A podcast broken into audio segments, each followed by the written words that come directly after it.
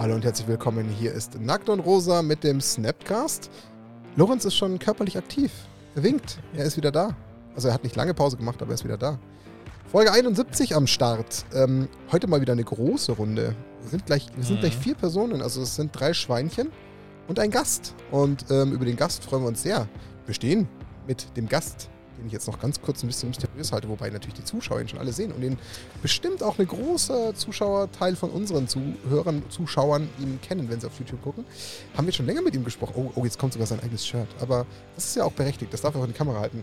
Lieber Patrick von MTG mit Patrick, wir freuen uns sehr, dass du da bist und heute dein Gehör, ähm, deine Meinung, dein Wissen schenkst, denn wir sind wahnsinnig neugierig auf die Folge mit dir. Du bist ähm, ein, ja, mittlerweile auf keinen Fall mehr wegzudenkendes Element in der deutschen Content Creator Szene, weil du eine, ja, doch ähm, gefühlt nischenartige Expertise aufgebaut hast, die aber in einem Umfeld wie Magic und Trading Card Games überhaupt nicht nischig ist. Aber es gibt halt bei uns im deutschsprachigen Raum jetzt, glaube ich, keinen, der ähnliches macht wie du, oder? Täusche ich mich, Patrick? Erstmal danke, danke, dass ich da sein darf. Gerne. Und dann ein Nein, glaube ich, an dieser Stelle. Äh, oft kopiert, nie erreicht. Nein, so oft kopiert.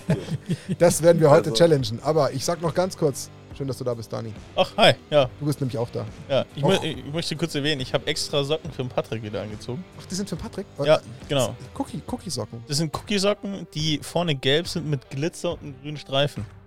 Möchte ich nur kurz erwähnen. Was hat jetzt. Ja, fühle fühl mich sehr geehrt. Dieser Müssen wir jetzt da unser Einverständnis nur geben für die Cookies?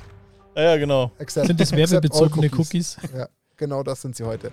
Genau, Lorenz ist auch da, haben wir gerade schon am Anfang gesagt. Und Hi. äh, Patrick eben auch. Ähm, schön, dass du dabei bist. Wir sprechen heute natürlich über alles, was mit deinem Fable zu tun hat, nämlich dem Investieren in Magic. Und es ist, es ist ja nicht nur dein Fable, muss man ja leider zugeben. Es ist ja fast von sehr vielen das Fable. Ähm, der Fable, das Fable, die Fable. Das ist doch die Hauptausrede, Geld auszugeben für sein Hobby, oder? Wenn ich mal ehrlich bin. Das ist ein Investment. Ich, ich weiß gar nicht, ob bei euch nicht jemand sitzt, der sogar mehr investiert als ich. Also ich weiß, Lorenz ist es nicht. aber ich habe daraus versucht, ein Business zu machen tatsächlich. ja. Okay. Das werden wir uns alles explizit anhören und uns entsprechend wir, äh, wir uns von dir erzählen lassen. Ähm, wir haben natürlich wieder unseren Master of Disaster für, das, für, für den groben roten Faden. Das ist Dani. Und äh, Dani darf natürlich dich äh, einleitend äh, so an den, an den Anfang führen, wenn er will. Ja, ist ja jetzt der Mann fürs Grobe eigentlich. Ich bin der Mann fürs Grobe, ja. Das, das, haben wir vermisst im letzten Podcast, diese, die, einfach die blöden Sprüche Blöden von, von der Dad-Jokes. Seite. Ja. Genau, ja, sehr gut. Ähm, ja, Patrick, wir machen das so, wie wir es immer mit Gästen machen. Und zwar in erster Linie, stell dich unserer Zuhörerschaft vor. Wer bist du und warum bist du eigentlich hier? Was machst du so? Wie kommst du zu Magic? Was hast du mit Magic zu tun? Ganz viele Fragen. Ja, absolut. Ähm, Gehe ich gerne drauf ein. Die allererste kann ich dir gleich beantworten, weil du seit Monaten an mir rumbaggerst. Und obwohl ich in München war, wir es leider nicht geschafft haben, weil ihr da in Kopenhagen wart. Ja. Äh, deswegen jetzt ja virtuell. Ich hätte mich sehr gefreut, bei euch im Keller zu sitzen nach Blackie Es- Nummer 2, aber Tut tatsächlich weh, bin ich fair. Ich hätte echt total genossen, Ja. wenn du da gewesen wärst. Also, habt ihr wenigstens Ja. was gerissen? na, Hör Booster, ja. Booster haben wir gerissen. Das Ey, war ich hab, alles. ohne, ohne Witz, ich habe in dem gesamten Wochenende ein einziges Game gewonnen. Ein einziges fucking Game. Er war gut. Also ich habe Erfahrung gewonnen, wenn man Er so war, er, möchte. war, er war stark. Das, lass, lass kommt mal. Es war ein schönes, es war ein schönes Wochenende. Es hat Spaß gemacht. Ja. Aber ich glaube, den Rest, den, Den skippen wir jetzt. auf die Seite und Es betrau, betrauern lieber, dass du nicht hier im Keller sein konntest. Das ist, glaube ich, der größere Schmerz. Ja. Wir Aber- sind ja, auch ausdrücklich wirklich. Also, ich war nicht auch so frei wie noch nie in München mit eigener Wohnung. Aber okay, ja, betrauen wir es nicht. Äh, von vorne, ich heiße Patrick von MTG mit Patrick. Ähm, tatsächlich lustige Anekdote zu dem Namen. Ich hieß zuerst anders bei YouTube, ähm, bin aber dann darüber gestolpert, dass wenn man den Namen eingibt, man mich gar nicht findet. Und deswegen dachte ich, komm, mach's halt einfach unkompliziert. Am Anfang hieß es irgendwie Affinity to MTG, weil ich auch mal Affinity im Artefakt-Deck gespielt habe und so. Ja, viel zu kompliziert. Und jetzt heiße ich halt MTG mit Patrick. Weiß jeder, was gemeint ist. Nur die Leute wissen Ja. nicht, wie sie über mich reden sollen. Ist es jetzt MTG Patrick oder Patrick von MTG mit Patrick oder. Ja, ist ein bisschen komplex. Ja, ja. Jetzt richtig gemacht, in meinen Augen. Oh, das ist schön. Ja, ähm, soll ich anfangen, wie ich mit Magic angefangen habe? Ja. Ja. Gerne. Starte direkt mal da. Wie kommst du zu Magic überhaupt? Okay, lustigerweise kenne ich die Vornamen dieser beiden Jungs nicht mehr. Die kommen aber auch aus Bayern und hatten in dem kleinen Dörfchen, in dem ich aufgewachsen bin, also die Eltern hatten eine Ferienwohnung, die ist ein Böttcher mit Nachnamen. Ich glaube, so heißen aber auch eine ganze Menge Menschen. Wirklich. Und ähm, die hatten Ice Age-Karten. Das muss so also es war nicht Release, vielleicht war es Release in Deutschland, 98 oder 97 oder sowas gewesen sein. Und ähm, von den Jungs hatte ich relativ schnell die Schnauze voll, weil die echt jeden Tag dann auf der Matte standen, aber das Spiel ist halt geblieben. Und ich habe dann Magic bei uns im Dorf und auch äh, im Gymnasium ver verbreitet. Und wir haben so richtig angefangen mit Legion und Aufmarsch. Also im Nachhinein sogar richtig gute Editionen mit, Mhm. mit Fettständern, die damals natürlich eher uninteressant waren, ne? Ja. Ähm, ja, damals angefangen. Was, was war das dann? 99 so um den Dreh, würde ich sagen. Habe ich in der Schule in jeder Pause gespielt. Ich war mal so, dass ähm, der, ja, nicht der krasse Nerd, ähm, aber von den beliebteren habe ich immer mit den Nerds Magic gespielt, ohne dass ich Nerd böse meine. Mittlerweile ist es eigentlich ein, ein Lifestyle-Begriff. Und, Also du warst äh, ja, quasi in, so- der, in der Schule immer, hast du eigentlich zu den Coolen gehört und Ja. hast aber so ein Nerd-Hobby gehabt. Ja, genau. Also die haben es noch nie verstanden. So nach der Schule hing ich dann auch mit den in Anführungszeichen cooleren rum. Aber in der Pause und vor den Klassenräumen, wenn du noch drei Minuten auf den Lehrer gewartet hast, dann hat man halt Magic-Karten gespielt. Ja. Okay. Also du warst damals schon Influencer. Der Vorreiter. Ah, kann, man, kann man so sagen, ja. Ist ja gut. Und ja, ich hatte auch einen Kumpel, ähm, der nicht bei mir in der Klasse war, aber der bei mir im Dorf gewohnt hat. Und mit denen habe ich jede Woche Magic gespielt. Und er hatte, das war ein paar Jahre später, er hatte ein Mirrodin-Deck und ich hatte ein Darksteel-Deck. Er hatte das mit Artok und dem Apostel der Gruft. Also absolut unfair. Und meins war diese Arcbound-Mechanik. Ja. Ähm, ohne Ravager, ne? nur mit Arcbound Overseer und äh, diesen billigen Arcbound-Leuten. Aber da habe ich erstmal entdeckt, dass du dir halt jede Woche, ja, ja, letztlich haben wir Booster aufgemacht, weil alles war ja in Legion drin. Wir haben keine Karten einzeln online gekauft. Aber du hast jede Woche versucht, dein Deck zu verbessern. Und das ist auch so diese Königsklasse in meinen Augen, dass du Leute nicht nur dazu bringst, irgendwie Magic zu spielen, sondern halt, dass die sich sogar selbstständig ihr Deck verbessern. Und das fing bei mir bei Darksteel an. Danke an Steffen an dieser Stelle, mit dem ich leider gar keinen Kontakt mehr habe. Und der weiß auch nicht, dass ich einen YouTube-Kanal habe über Magic. Ähm, ja, das war so meine Jugend. Schule und zu Hause im Dorf. Und danach hatte ich so einen, einen Ortswechsel, bin dann nach Uelzen gezogen mit meinen Eltern. Und dann habe ich boah, zehn Jahre kein Magic gespielt oder so. Okay, krass. Und die Karten, das ist immer die Kernfrage, hast du die Karten behalten da, von damals? Nee, nee. Ich habe ähm, die mal bei Ebay verkauft. Aber äh, ja, so gern ich mitreden würde, ich glaube, außer einem Polluted Delta war da nichts krasses bei. Okay, das ist Also- überschaubar.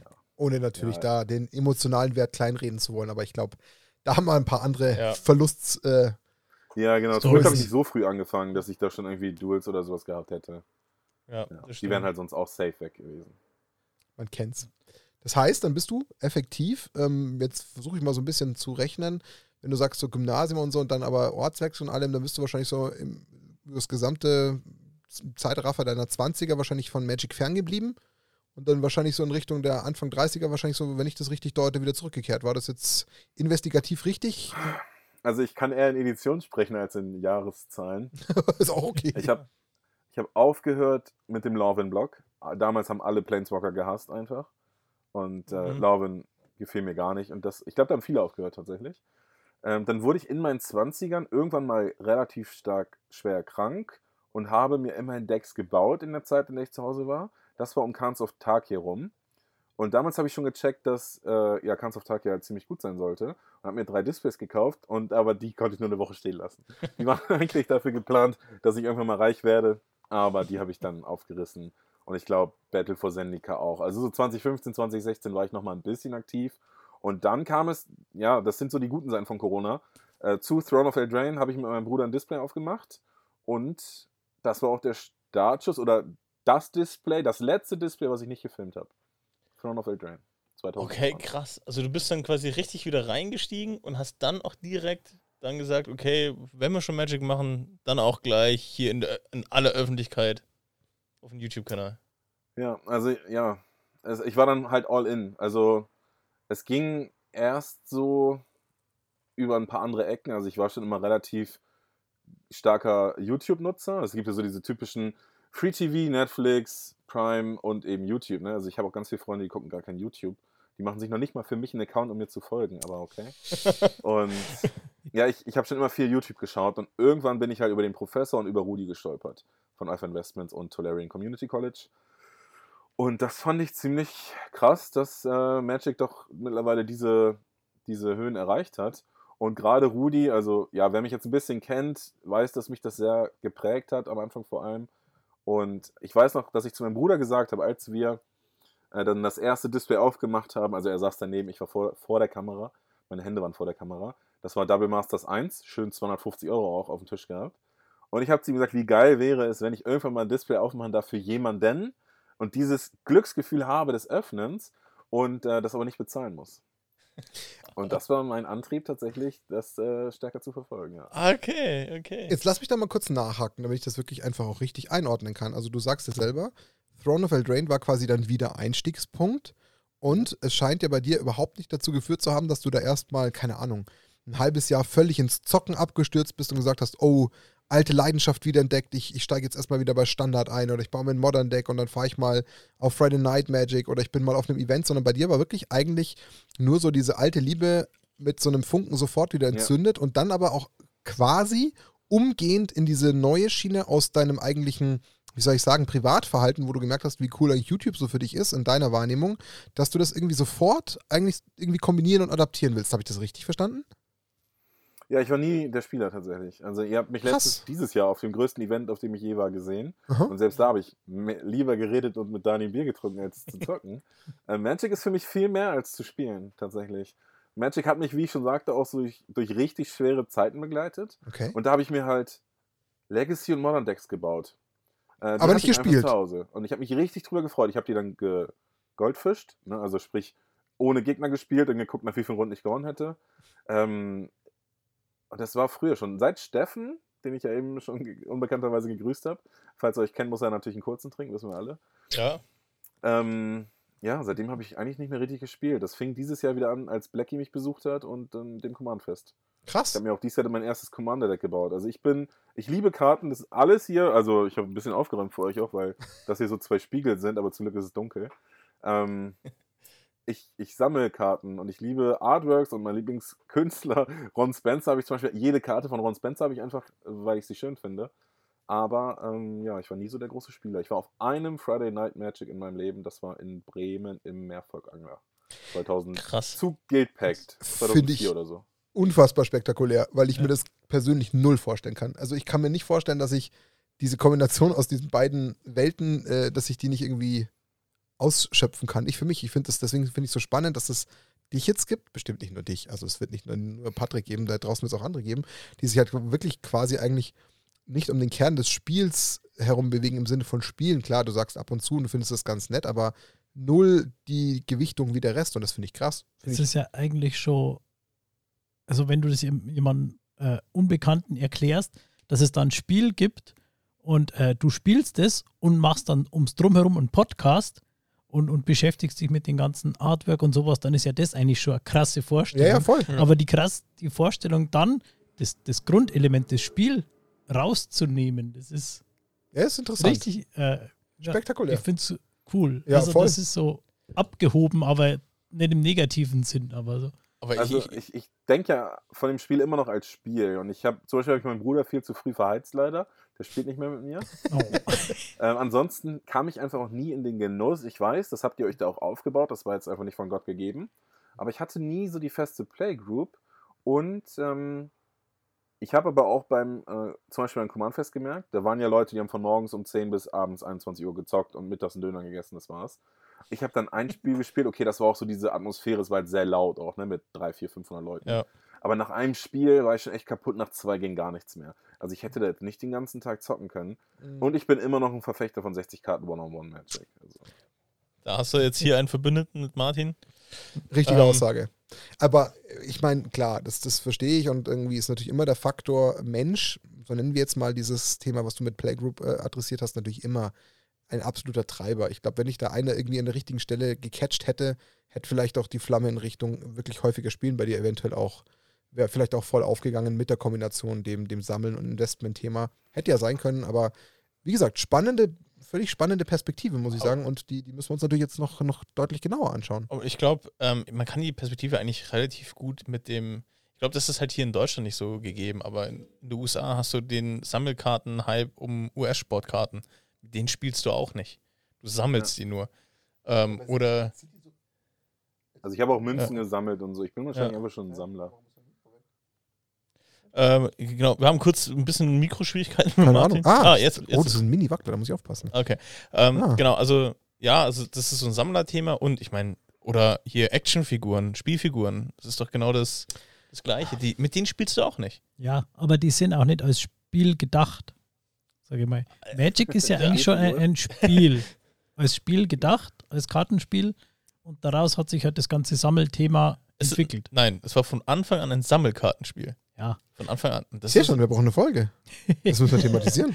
Da haben wir, Also- wir was gefunden. ist, mehr, ist Magic mehr ein Spiel oder mehr Sammelkarten? Ich, wahrscheinlich mehr Spiel. Ja, da gebe ich schon recht. Aber ähm, kann ich von dem Punkt schon nachvollziehen? Oder auch jetzt im Sneaker-Bereich Also hast du genau. Sagen wir so, ich glaube nicht, dass Magic weiter existieren könnte, wenn man den Spielbereich wegnehmen würde. Würde wahrscheinlich äh, viel fehlen, das glaube Ah, ich. guckt euch Pokémon an. Also es gibt sicherlich Ja. eine Pokémon-Turnierszene. Es war in Deutschland jetzt auch, glaube ich, die Deutsche Meisterschaft, wo tatsächlich einige waren. Aber dieser gesamte Hype aus den letzten zwei Jahren kann mir keiner erzählen, dass das war, weil das Spiel so gut war. Mit Sicherheit nicht. Nee, da gebe ich dir vollkommen recht. Da ist ja gerade die YouTube-Szene sehr stark daran schuld, im, im wahrscheinlich positiven, wie auch manchmal vermutlich negativen Sinne, aber die haben ja da richtig äh, reingeklotzt und haben ja die ganzen äh, Rich YouTube-Guys halt gemeint, sie müssen halt dann, was halt natürlich nicht so vorbildlich ist, irgendwie für mehrere 10.000 Euro irgendwelche Displays rippen, was natürlich mit Sicherheit Hype erzeugt, ähm, aber klar, gebe ich dir recht, das ist äh, aus dem Nichts gekommen. Das war eine Bubble, wie wir sie immer wieder haben in dieser gesamten äh, Internet-Peripherie, dass da plötzlich aus dem Nichts irgendwas aufploppt, einen Hype fährt, einen Train, der dann irgendwann wieder abbiegt, ähm, haben wir immer wieder. Deswegen gebe ich da, da also schon inhaltlich total recht. Weil Ich wollte inhaltlich. noch ganz kurz aber- ja. einhaken, wenn ich darf. Ja, bitte. Ja, Die. Sache, die du eben meintest, wenn ich meine Playgroup gefunden hätte, hätte es vielleicht anders ausgesehen. Ihr hattet ja vor, ach, war es ein Monat oder zwei, ich weiß es nicht, mit Mina Keks ähm, die Folge. Mhm. Ja. Und ähm, es ist so lustig. Oft wird immer darüber gesprochen, dass es für Frauen doch schwierig ist, in so ein LGS zu gehen und äh, sich da eben anzuschließen, um denen zu zocken. Ne? Ich habe ja vorhin schon angedeutet, dass ich in Anführungszeichen der Coole unter den Nerds war. Äh, ich habe mich da nie wohl gefühlt. Ich hatte in Göttingen wirklich die Möglichkeit, wir hatten LGS und auch an der Uni wurde gespielt, jeden Mittwoch in so einem Turm. Erst durch so Leute wie Blackie und so habe ich gelernt, dass diese Menschen auch nur Menschen sind. So, also jetzt gehe ich in so einen Laden und rede mit den Leuten hinterm Tresen. Ne? Aber Früher, wirklich, sobald die mich angesprochen haben, war ich eher raus. Also, ähm, Ah, Das okay. ist halt auch so, nicht nur für Frauen äh, am Anfang abschreckend. Ich, ich kann deinen Punkt durchaus verstehen. Also ich komme dem sehr gut hinterher, was du damit sagen willst. Ähm, ich hätte jetzt bloß im ersten Moment, als du angefangen hast, davon zu reden, das erst anders interpretiert, aber dass es dann diese Wendung genommen hat, hatte ich jetzt nicht ganz erwartet. Ich dachte vielleicht, dass du, weil du vielleicht so ein bisschen die etwas andere Version eines Spielers oder eines möglichen Spielers verkörperst, dass du deswegen nicht angenommen wirst und vielleicht gemieden wirst, weil die Leute Angst haben wiederum vor dir, weil du vielleicht ein bisschen cooler und vielleicht ein bisschen, Weiß ich nicht, selbstbewusster wirkst. Weg. ja, ja, aber ich, Aber, ja, Es, es ja. ist gerade irgendwie so ein bisschen strange, über seine Coolness zu sprechen. ne? ja, das Wort cool, Das war auch, das, wie gesagt, eher der 13-jährige Patrick. Ne? Also mittlerweile mit 33 würde ich das nicht mehr von mir behaupten. Ja, aber ich glaube, wir wissen alle, um das vielleicht noch Ja. gerade zu rücken, was wir jetzt in dem Kontext mit cool meinen. Wir wollen hier überhaupt in keiner Form jemanden in irgendeine Schachtel packen und beleidigen oder entwerten. Das ist gar nicht das Das Thema. wäre auch Freiheitsberaubung. Es geht, ja, das auch noch. es geht, Come on, ey. Oh, es geht hier einfach faktisch darum, wie wir halt im Endeffekt vielleicht ähm, auch von so einer Gesellschaft bis dato betrachtet wurden. Und es betrifft halt einfach so, wie man sich gibt, wie man halt im Alltag vielleicht eher mitten im Strom schwimmt und eher die coolen Sachen macht, wie Skateboarden gehen oder eine rauchen. Ja. Und das ist halt der, der Unterscheidungsgrad, von dem wir hier reden. Nichts anderes. Ich glaube, da Ja. kennt uns jeder Äh, Ist es, lang denn, genug. ist es dann so, wenn ich auffällige Socken trage, bin ich dann bei den Nerds oder bin ich dadurch cool? Du bist einfach eine Banane. Okay. ähm. Obstabteilung bist Genau. du. Ähm, ich Ja. würde Zurück zum Thema kommen. genau Absolut. das so ein bisschen hinführen schon mal mit seinem Lebenslauf. Du hast ja schon angerissen, du hast ja jetzt so nebenbei erwähnt, du hast ein bisschen YouTube gemacht, ein paar Päckchen aufgemacht und so weiter, aber da steckt ja viel, viel mehr dahinter. Du bist, wenn man sich mal die Followerzahlen an, anschaut, bist Groß. du eigentlich wahrscheinlich einer der oder nicht sogar der größte von der Followeranzahl ähm, YouTuber im Magic Content Creator Bereich. Aber du gehörst auf jeden Mhm. Fall zum Top 3. Ich glaube, Shibi ist vor dir. Komm, was, Schibi, nach was ja. grenzt du ein? Deutsche Sprache? Oder Ja. Deutsche, Spra oder? deutsche Sprache. Dann auf jeden Fall Top 3. Dann bin ich vier, wenn man Spielraum Wien die Österreicher noch dazu zählt. Okay, fair enough. Fair enough. Spielraum Wien ist, Ist, ein es, Shop. ist es deutschsprachig tatsächlich? ja. Aber du, also was, was ich damit sagen will, du gehörst auf jeden Fall zu den Großen. Ähm, und zu, also zu wirklich den großen Relevanten. Und ähm, war das, du hast gesagt, dein Ziel war es eigentlich, dass du nur Booster-Rips für andere und dich darüber freuen kannst, was definitiv dir ja gelungen ist. Aber beschreib mal so ein bisschen den Weg dahin. Ähm, wie bist du, war das, kam das alles über Nacht und du bist über Nacht zum Star geworden? Oder? Ja, oder, oder steckt ein Plan, also auch das ist gleich eingebunden, die Frage, dass du sie vielleicht mitbeantwortest. Also gab es von dir irgendwie eine Art Konzept? Also hast du für dich gesagt, okay, ich mache da jetzt einfach mal und schau, wie es läuft? Oder hast du für dich schon irgendwie gesagt, nee, wenn ich es mache, dann schon mit dem folgenden Ziel? Also das, wenn du das mit verschachteln kannst, wäre spannend. Also, ja, ich habe zuerst einen anderen YouTube-Account äh, angefangen. Der ging, da ging es eher um persönliche Finanzen, weil ich mich auch seit ich 29 bin viel mit dem Thema beschäftigt habe. Und dann auch eben zum Thema passives Einkommen. Und da fällt eben auch immer wieder YouTube und so, ne? Und ähm, das hat sich aber relativ schnell nach Arbeit angefühlt, obwohl es ja ein Hobbyprojekt war. Ich habe nur jeden Sonntag ein Video hochgeladen. Und dann dachte ich irgendwann so, boah, ich habe auch irgendwie mitgekriegt, in einem Jahr soll die Magic-Serie kommen. das äh, war Mai 2020. Der Evergreen. ich weiß noch, ich habe zu meiner Mutter gesagt, eigentlich müsste man, so diese typischen Sätze, wie man sie anfängt, ne? eigentlich müsste man jetzt mal anfangen, einen Magic-Kanal zu machen. Genau wie ihr, das habe ich so in den letzten Jahren und Monaten so ein bisschen ähm, auch erkannt, habe so eine richtige Magic-Szene nicht gesehen. Ich weiß, wenn man einzelne Leute fragt, die sind dann immer beleidigt, weil es die schon gab, aber so diese breite Masse, wie wir sie jetzt haben, gab es halt vor zwei Jahren definitiv noch nicht. Ja. Und ich dachte auch, wie cool wäre es dann, wenn ich in einem Jahr, wenn die Serie kommt, wenn man dann Magic Deutschland oder so googelt, dass man mich findet. Und das habe ich tatsächlich schon geschafft. Das war so mein erster initiativer Gedanke durch die Serie, die bei Netflix kommt. Und das war dann so gleichgesetzt mit Pokémon und Yu-Gi-Oh! Ende der 90er, Anfang der 2000er, die auch als Serie halt noch richtig geboomt sind. Das war mein erster Gedanke. Plus, dass dieser Finanzkanal mir keinen Spaß gemacht hat. Und Magic macht mir bis heute, abgesehen von einzelnen Wochen, weil ich da einfach zu viel gemacht habe, auch in meinem anderen Job, äh, macht mir bis heute einfach jedes Video Spaß. Und ähm, ich habe meine Ziele über die Monate und Jahre ein bisschen adaptiert immer. Also ich habe mein Wachstum in Anführungszeichen ein bisschen dem zu verdanken, zumindest bis zu 1000 Abonnenten, dass ich mit anderen Menschen kollaboriert habe. Da war der aller, ich habe immer so ein bisschen in meinem Bereich geguckt, ne?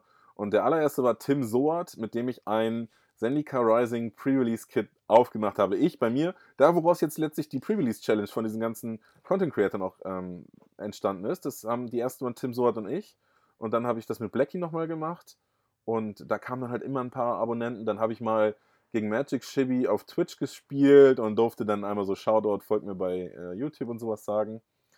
Und ähm, dann zum 01.01.2021, ich bin immer so ein großer Typ von Neujahresvorsätzen und dass ich am Ende des Jahres das Jahr so ein bisschen reflektiere, habe ich dann ähm, ja, versucht, beide Themen unter einen Hut zu bringen, weil ich mit einem größeren YouTuber, der hatte 1700 Abonnenten, ich hatte 170 um Weihnachten 2020, äh, durfte ich ein Video machen, fit für den Flohmarkt, irgendwie fünf Tipps, wie du Magic-Karten im Flohmarkt erkennst. Und das war halt mehr so, nicht, dass du jetzt einen Black Lotus da siehst, sondern so schwarz, Black Border ist besser als White Border, ähm, was Foil ist und so. Also so ein bisschen rudimentär für die Allgemeinheit.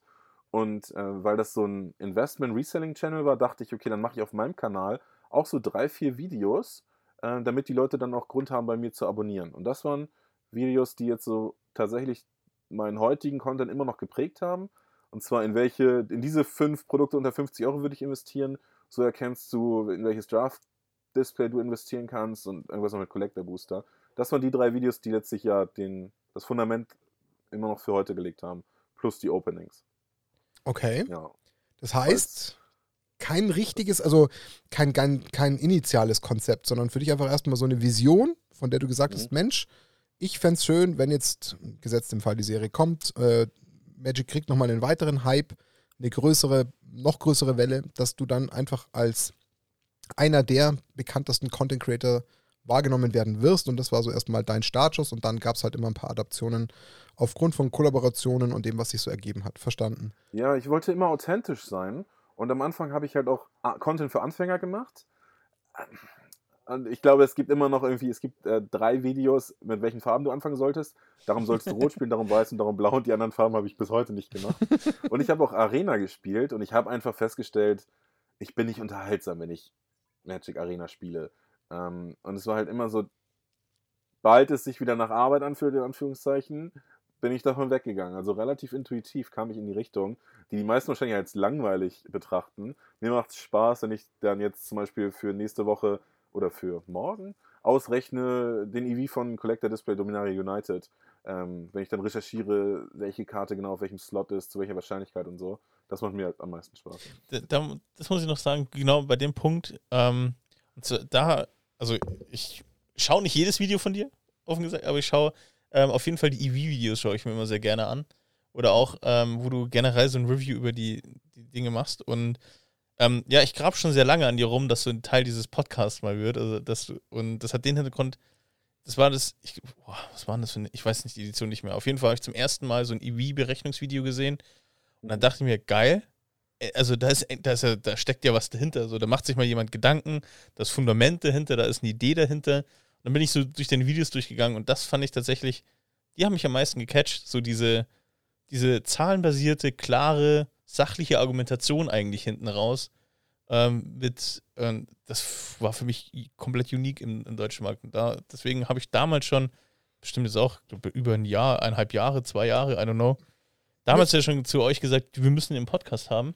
Ja, also ich meine, Patrick haben wir ja, ja. schon relativ früh, sage ich mal, auch kennengelernt. Ähm, und äh, wenn mich jetzt nicht alles ganz täuscht, ich meine, ich habe es nicht recherchiert, du müsstest ja wahrscheinlich gerade eben zwei Jahre auf dem Buckel haben, oder?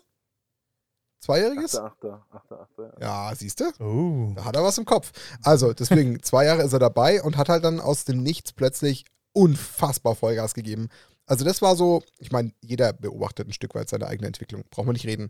Wir sind im Vergleich zu vielen anderen sehr langsam, das wissen wir. Das ist für uns auch völlig fein, weil wir halt sehr nischig sind. Das ist auch in Ordnung. Da haben wir auch überhaupt gar kein Problem damit. Aber man schaut halt immer wieder so ein bisschen links und rechts beim einen oder anderen konnte man links und rechts gucken und auf einmal gab es halt da plötzlich dieses, okay, da war eine Staubwolke. Und ich dachte mir so, okay, welcher Wagen war da vorne links gerade, der dann nur noch äh, am Horizont ganz leicht das Rücklicht äh, zu erkennen äh, gibt? Und das war Patrick. Und ich dachte mir so, was ja, auf einmal war, Hölle ist denn da passiert? Also ja, nicht total. im Sinne von Patrick hat sich irgendwelche äh, Abos gekauft oder so, nein, sondern er hat halt einfach mit diesem Content plötzlich im deutschen Markt, so nenne ich es jetzt mal, oder in der deutschen Szene, einen Nerv erwischt, aber sowas von links kommend, das war sagenhaft, das hat mich wahnsinnig beeindruckt und das fand ich immer total cool.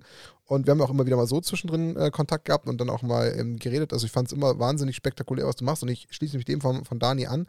Ich glaube, was halt einfach auch deine gesamte Zuschauerschaft extrem äh, fasziniert und auch irgendwie schätzt, das ist ja das, was du da reinsteckst. Also das ist eben nicht irgendwie so mal aus dem Ärmel vielleicht mal so ein Thema schütteln oder zu sagen, ah, ich, ich, ich meine, wir haben es letztes Mal auch mal wieder ausnahmsweise so einen, so einen Content gemacht, wo wir halt über das Line-Up gesprochen haben da muss man ja, um es mal hart zu sagen, nicht so wirklich viel dafür tun. Aber wenn man sich das wirklich eins zu eins durchrechnet und sich die Mühe macht und hinsetzt und es halt für die Zuschauer macht, dann fühlt sich das halt nach was an, was man nach außen gibt und wo man dann im besten Fall halt was zurückbekommt. Und das ist das, was, glaube ich, deinen Erfolg mehr als deutlich, ich sage jetzt mal, begründet und auch völlig nachvollziehbar macht. Also für mich. Und das fand ich, ähm, ja, ich fand es bemerkenswert. Ich kann es nicht anders formulieren, äh, weil das war schon das war schon eine, eine krasse Explosion. Mhm. Und das ist das, warum ich das bewusst auch in ein Verhältnis setzen will, weil, und das haben wir ja schon auch mit vielen anderen Content-Creator-Freunden und Kollegen gehabt und Kolleginnen, es ist nicht so typisch in unserer Szene. Wir wissen, die Magic-Szene ist ein bisschen langsamer, da gibt es nicht so die breite Masse wie bei Twitch und wie bei Spielen und so.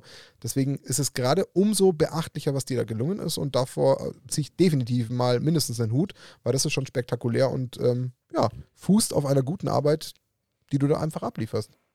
Der wird nicht mal rot. Vielen Dank. Nee, ich werde rosa. Ja, aber Patrick wird nicht mal rot. Achso, Patrick, also ich. Achso. Ja, doch, das macht das Licht, das sehe richtig. Äh, okay. Aber was mich jetzt noch interessiert, und da möchte ich dann so ein bisschen reingrätschen, ähm, weil ähm, das gehört so ein Stück weit ja auch zu dem, also lass uns vielleicht noch mal ein bisschen kurz darauf eingehen, was so dein, dein Kern ist. Ich meine, wir haben jetzt gerade gesagt, du bist dann so ein bisschen immer von A nach B ein bisschen gegangen und hast dich so ein bisschen deinem Bauchgefühl ähm, gewidmet und bist dem gefolgt. Das heißt ja ergo, und das ist dann wahrscheinlich eine automatisch sich selbst beantwortende Frage, du hast dann irgendwie gar nicht mal wirklich von Anfang an das Finanz-Magic-Thema im Auge gehabt, sondern da hast du dich so ein bisschen hinentwickelt und bist dann da geblieben.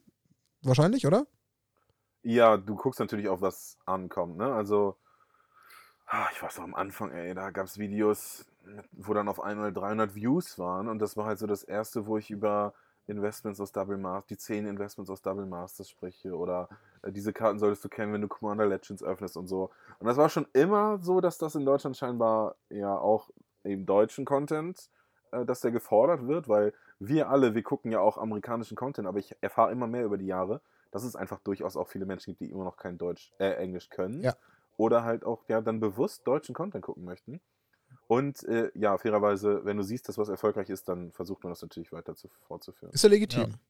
Und dann Total. geht es darum, was ist denn im Endeffekt jetzt ähm, bei deinem Kanal, was ich jetzt beobachte, so, so besonders? Ähm, also du bist ja jemand, der jetzt versucht, den Leuten nahezubringen, wie sie denn investieren könnten, äh, wie sie denn eventuell, äh, ich sage jetzt mal, das Geld möglichst sinnvoll einsetzen und welche Karten sie sich vielleicht anschauen sollten. Aber du hast ja dann auch zum Beispiel so ein bisschen einen Spezialteil entwickelt, der jetzt auch nicht ganz so üblich für die deutschsprachige Szene ist. Du hast jetzt zum Beispiel auch äh, eine Art äh, Patreon-Modus erschaffen. Ähm, da vielleicht die ganz kurze Erklärung, äh, auch vielleicht deinerseits. Also du kannst auch ganz kurz Patreon erklären, dann, dann quatsch ich nicht so viel. Ja. Und was dein Grund war und, und was du da tust. Also das wäre vielleicht mal spannend, weil das haben wir so Ja. nicht. Also ihr habt ja auch wahrscheinlich viele männliche Zuhörer, ja? Ich, ich glaube, wir haben ein. Patreon immer so als das harmlose OnlyFans, das kinderfreundliche OnlyFans. Also, ähm, OnlyFans kennen die meisten und Patreon hat ungefähr das ähnliche Modell, dass es einen Künstler, Creator, Menschen aus Social Media gibt, dem du Geld gibst. Das fing ursprünglich einmal so an, dass ähm, gerade Musiker damals noch kein Spotify hatten ne? und jetzt verdienen ja, ich weiß gar nicht, was die verdienen, aber sagen wir jetzt mal, ein Musiker verdient über Spotify-Klicks Geld auch, auch jemand, der noch kein Plattenlabel hat. Und früher war es eben so, stell dir vor, du hast einen coolen YouTube-Künstler kennengelernt und den willst du unterstützen oder vielleicht für 15 Euro kriegst du sogar sein Album zugeschickt oder so. Also es war eine Art Geld zu verdienen, abseits von irgendwelchen Verträgen und auch abseits von YouTube, sondern einfach über Patreon. Und dann gibt es da eben verschiedene Einstellmöglichkeiten. Ne? Du kannst zwischen 1 und, keine Ahnung, 1000 Euro alles im Monat bezahlen. Und ich, mir war diese Art der Bezahlung von Anfang an ähm, geläufig, weil ich auch vom ersten Monat an Patreon bei Rudi bin und war. Und äh, er macht auch viel richtig. Ne? Also Ja. ähm, sein Benefit war von Anfang an, dass du, du kriegst deine Insider-Infos, aber du kriegst eben auch die Möglichkeit, bei ihm Magic-Karten zu kaufen, nur als US-Anwohner, also das heißt, davon profitiere ich noch nicht mal, zu den mitunter günstigsten Preisen in den USA. Und ähm, ja, ich habe dann lange Zeit eigentlich mit mir gehadert, weil mein kleiner Bruder und ich, von dem ich jetzt schon ein paar Mal erzählt habe, eigentlich beide der Meinung waren, wenn man das zu früh sieht, dann kommt diese Person wie so ein Sellout rüber. Ne? Also wenn du jetzt jemanden hast, der hat, keine Ahnung, 20 Abonnenten, zwei Videos und sagt dann schon, hey, um mich zu unterstützen und so, denke ich mir auch so, mach erstmal, tritt mal in Vorleistung, so, damit ich auch sehe, was ich da unterstütze. Und ich wurde dann tatsächlich aus meiner Community, ich habe auch so, glaube ich, relativ zeitnah einen Discord-Server gegründet, der ja jetzt irgendwie mittlerweile ja nicht mehr wegzudenken ist für jeden Creator, alle haben Content äh, Discord-Server. Und ich hatte auf kreativste Art und Weise auch meine, meine Abonnenten geworben. Jeden, der bei mir bei Kartenmarket eingekauft hat, habe ich immer so geschrieben, hey, PS, kennst du schon meinen YouTube-Kanal? Ich habe bei Facebook Leute angeschrieben, in so Gruppen, also nicht in so Gruppen gepostet, sondern Leute, die kommentiert haben unter so Videos, die ich auch in der Art mache, fändest du das auch cool, wenn es das aus Deutschland gäbe und so. Und diese Menschen, die ich so ganz früh angeschrieben habe, die sind bis heute noch meine treuesten Fans und Unterstützer. Und ähm, die haben von sich aus gesagt, wir würden dich gerne unterstützen. Und ich dachte die ganze Zeit so, ja, komm on, lass mich erstmal 1000 Abonnenten vollkriegen. Das war in meinem Kopf immer so eine Hürde, dass ich das erste Mal legit bin, so 1000 Abonnenten. Und, äh, aber ich habe es schon im Januar 2021 gemacht mit dann 200 Abonnenten oder so. Und äh, ja, habe auch da im ersten Monat ein 13 Euro verdient, bekommen. Ein 10 Euro Abonnenten oder äh, Patreon und ein 3 Euro Patreon. Weil ich von Anfang an verschiedene Level hatte. Wenn ihr wollt, kann ich die auch gerne erklären, aber kann auch jeder Also, angucken. Ich glaube, was nur spannend wäre, wenn du nur kurz andeutest, also nochmal vielleicht, um das den Leuten nahezubringen, die vielleicht damit noch gar nicht vertraut sind. Also, was man ja tun kann, entweder man lässt sich in Anführungsstrichen nur Geld geben oder, und das ist das, was ja eigentlich das Charmantere daran ist, das hast du ja schon kurz mit diesem Albumthema angedeutet, aber um jetzt auch mal ein bisschen in deine Richtung da abzudriften, du kannst dir ja auch als Creator überlegen, ob du dann dafür einen Gegenwert schaffst. Das hast du jetzt gerade auch mit Ruhe so ein bisschen angedeutet, aber du hast es ja für dich dann auch entschieden, dass du eigentlich lieber die, die Seite einschlägst, wo du demjenigen was zurückgibst. Und jetzt vielleicht gib mal ganz kurz den Leuten einen Eindruck, was gibt es denn bei dir für Level und was bekommt man denn dann dafür? Das ist, glaube ich, der gar nicht so unspannende Aspekt. Also ja, es gibt, mein Lieblingslevel ist das 3-Euro-Level, weil das heißt einfach, äh, einfach Support oder so. Mhm. Danke für deinen Support. Also den Leuten bin ich genauso dankbar wie allen anderen. Die Klar. zahlen mir jeden Monat 3 Euro, weil sie meinen Content cool finden. Ähm, wer meine Videos kennt, ganz am Anfang zu dem Jingle äh, kommt immer äh, mein Danke an die Patreons-Card, die auch über die Monate echt stark gewachsen ist. und da sind auch einige drauf, die mir 3 Euro im Monat schenken, spenden und äh, das ist ohne Gegenleistung. Dann gibt es noch ähm, das 10-Euro-Level, wo du dann eben ähnlich, ne, wieder der Bezug zu Rudi, wo du die Möglichkeit hast, bei mir Magic-Karten mittlerweile auch, oder zwischen den Monaten waren es Pokémon, Digimon, Yu-Gi-Oh!, Flash and Blood, jetzt ist One Piece ein bisschen gefragt, ähm, zu Großhandelspreisen bei mir kaufen kannst. Äh, zweimal in den letzten zwei Jahren wurde ich auch hart überrascht von den Preiserhöhungen, weil ich es doch schon echt günstig anbieten konnte als Gewerbetreibender. Also ich habe ein Gewerbe an dieser Stelle. Ähm, und ja, Preiserhöhungen mich zum Beispiel stärker getroffen haben als die großen, als Games Island, als JK Entertainment, als Trader Online. Das heißt, irgendwann hatte ich da keinen kein, äh, Wettbewerbsvorteil mehr. Und das, selbst da sind mir meine Patreons treu geblieben. Das heißt, die haben 10 Euro im Monat bezahlt, um einerseits klar Zugang zu mir und Zugang zum Discord zu haben, aber auch um bei mir äh, Magic-Produkte zu kaufen, die im Zweifel sogar 3, 4 Euro teurer sind als bei Games Island. Und mittlerweile habe ich eine ganz coole Möglichkeit gefunden, doch einer, wenn nicht der günstigste für meine Patreons in Deutschland zu sein.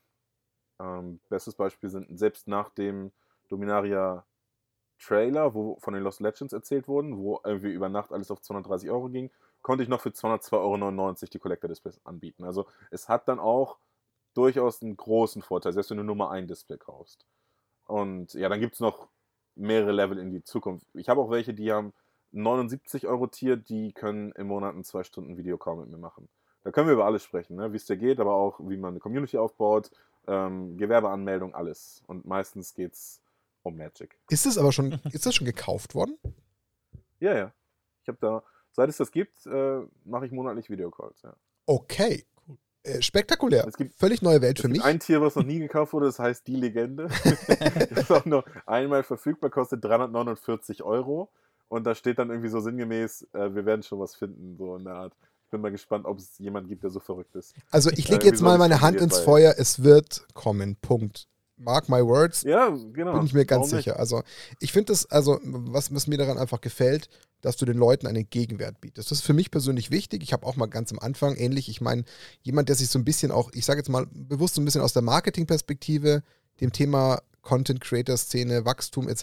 widmet, der versucht da so ein bisschen um die Ecken zu denken, der fällt kurz oder lang über, ähm, über kurz oder lang langsam fällt er über das Thema Patreons drüber und da muss man sich halt Gedanken machen. Ich habe es halt ein bisschen gescheut, weil ich hätte auch auf keinen Fall mit mir persönlich vereinbaren können, wenn man das für nichts macht, also im Sinne von, Mhm. ja, nur danke für den Support, ist zwar schön, klar, aber ich würde gerne was gegen geben wollen und für uns ähm, ist es halt vom Aufwand nicht in der Relation, dass ich schaffe, irgendwas zu kreieren und da hast du natürlich mit deinem Segment, glaube ich, vielleicht auch, ähm, vielleicht, das, ich möchte gar nicht sagen, dass es leichter ist, das soll es gar nicht äh, entwerten, bitte nicht missverstehen.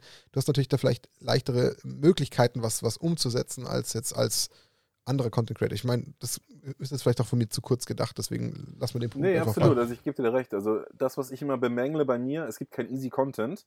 Ich sage das jetzt mal so einfach daher. Jemand, der Magic Arena Videos jeden Tag macht, kann einfach eine Stunde Magic Arena spielen, auch wenn die natürlich mehr Zeit investieren, ja. Aber die könnten so an so einem richtig schlechten Tag zocken die eine Stunde, nehmen das auf, laden es hoch. So ganz einfach mal gesagt. Das habe ich nicht, aber dafür habe ich halt eine viel einfachere bzw. klarere Monetarisierungsstrategie. Weil wenn du jemand bist, der nur spielt, ein Let's Player, was kannst du bieten, außer vielleicht noch Early Access oder so, vielleicht noch ein Behind-the-Scenes-Video, ähm, aber mehr ja auch nicht. Und da habe ich tatsächlich dann den leichteren Ansatzpunkt. Wir könnten, wir könnten äh, hier Gäste im Podcast quasi. Du zahlst ein Slot. einen Slot. Aber Verkaufen. Nein, nein, nein. Wir ich verkaufen, glaube, nee, sowas machen wir nicht. erstmal nichts. Wir verkaufen nichts. Aber jetzt mal äh, zu den Fischen im Butter, äh, Butter bei die Fische. nee. Butter, Butter, äh, zu den Fischen Genau. in den Butter. Äh, genau, wo ich schon fast aus Hamburg komme, ne? Reden wir jetzt. wo kommst du eigentlich her? Du hast vorher gesagt, du warst in Uelzen. Nee, ich komme, also ja, geboren bin ich in Rotenburg-Wümme, das ist bei Bremen und jetzt lebe ich in Uelzen, das ist exakt zwischen Hamburg und Hannover. Das weiß ich, da kommt meine Frau her.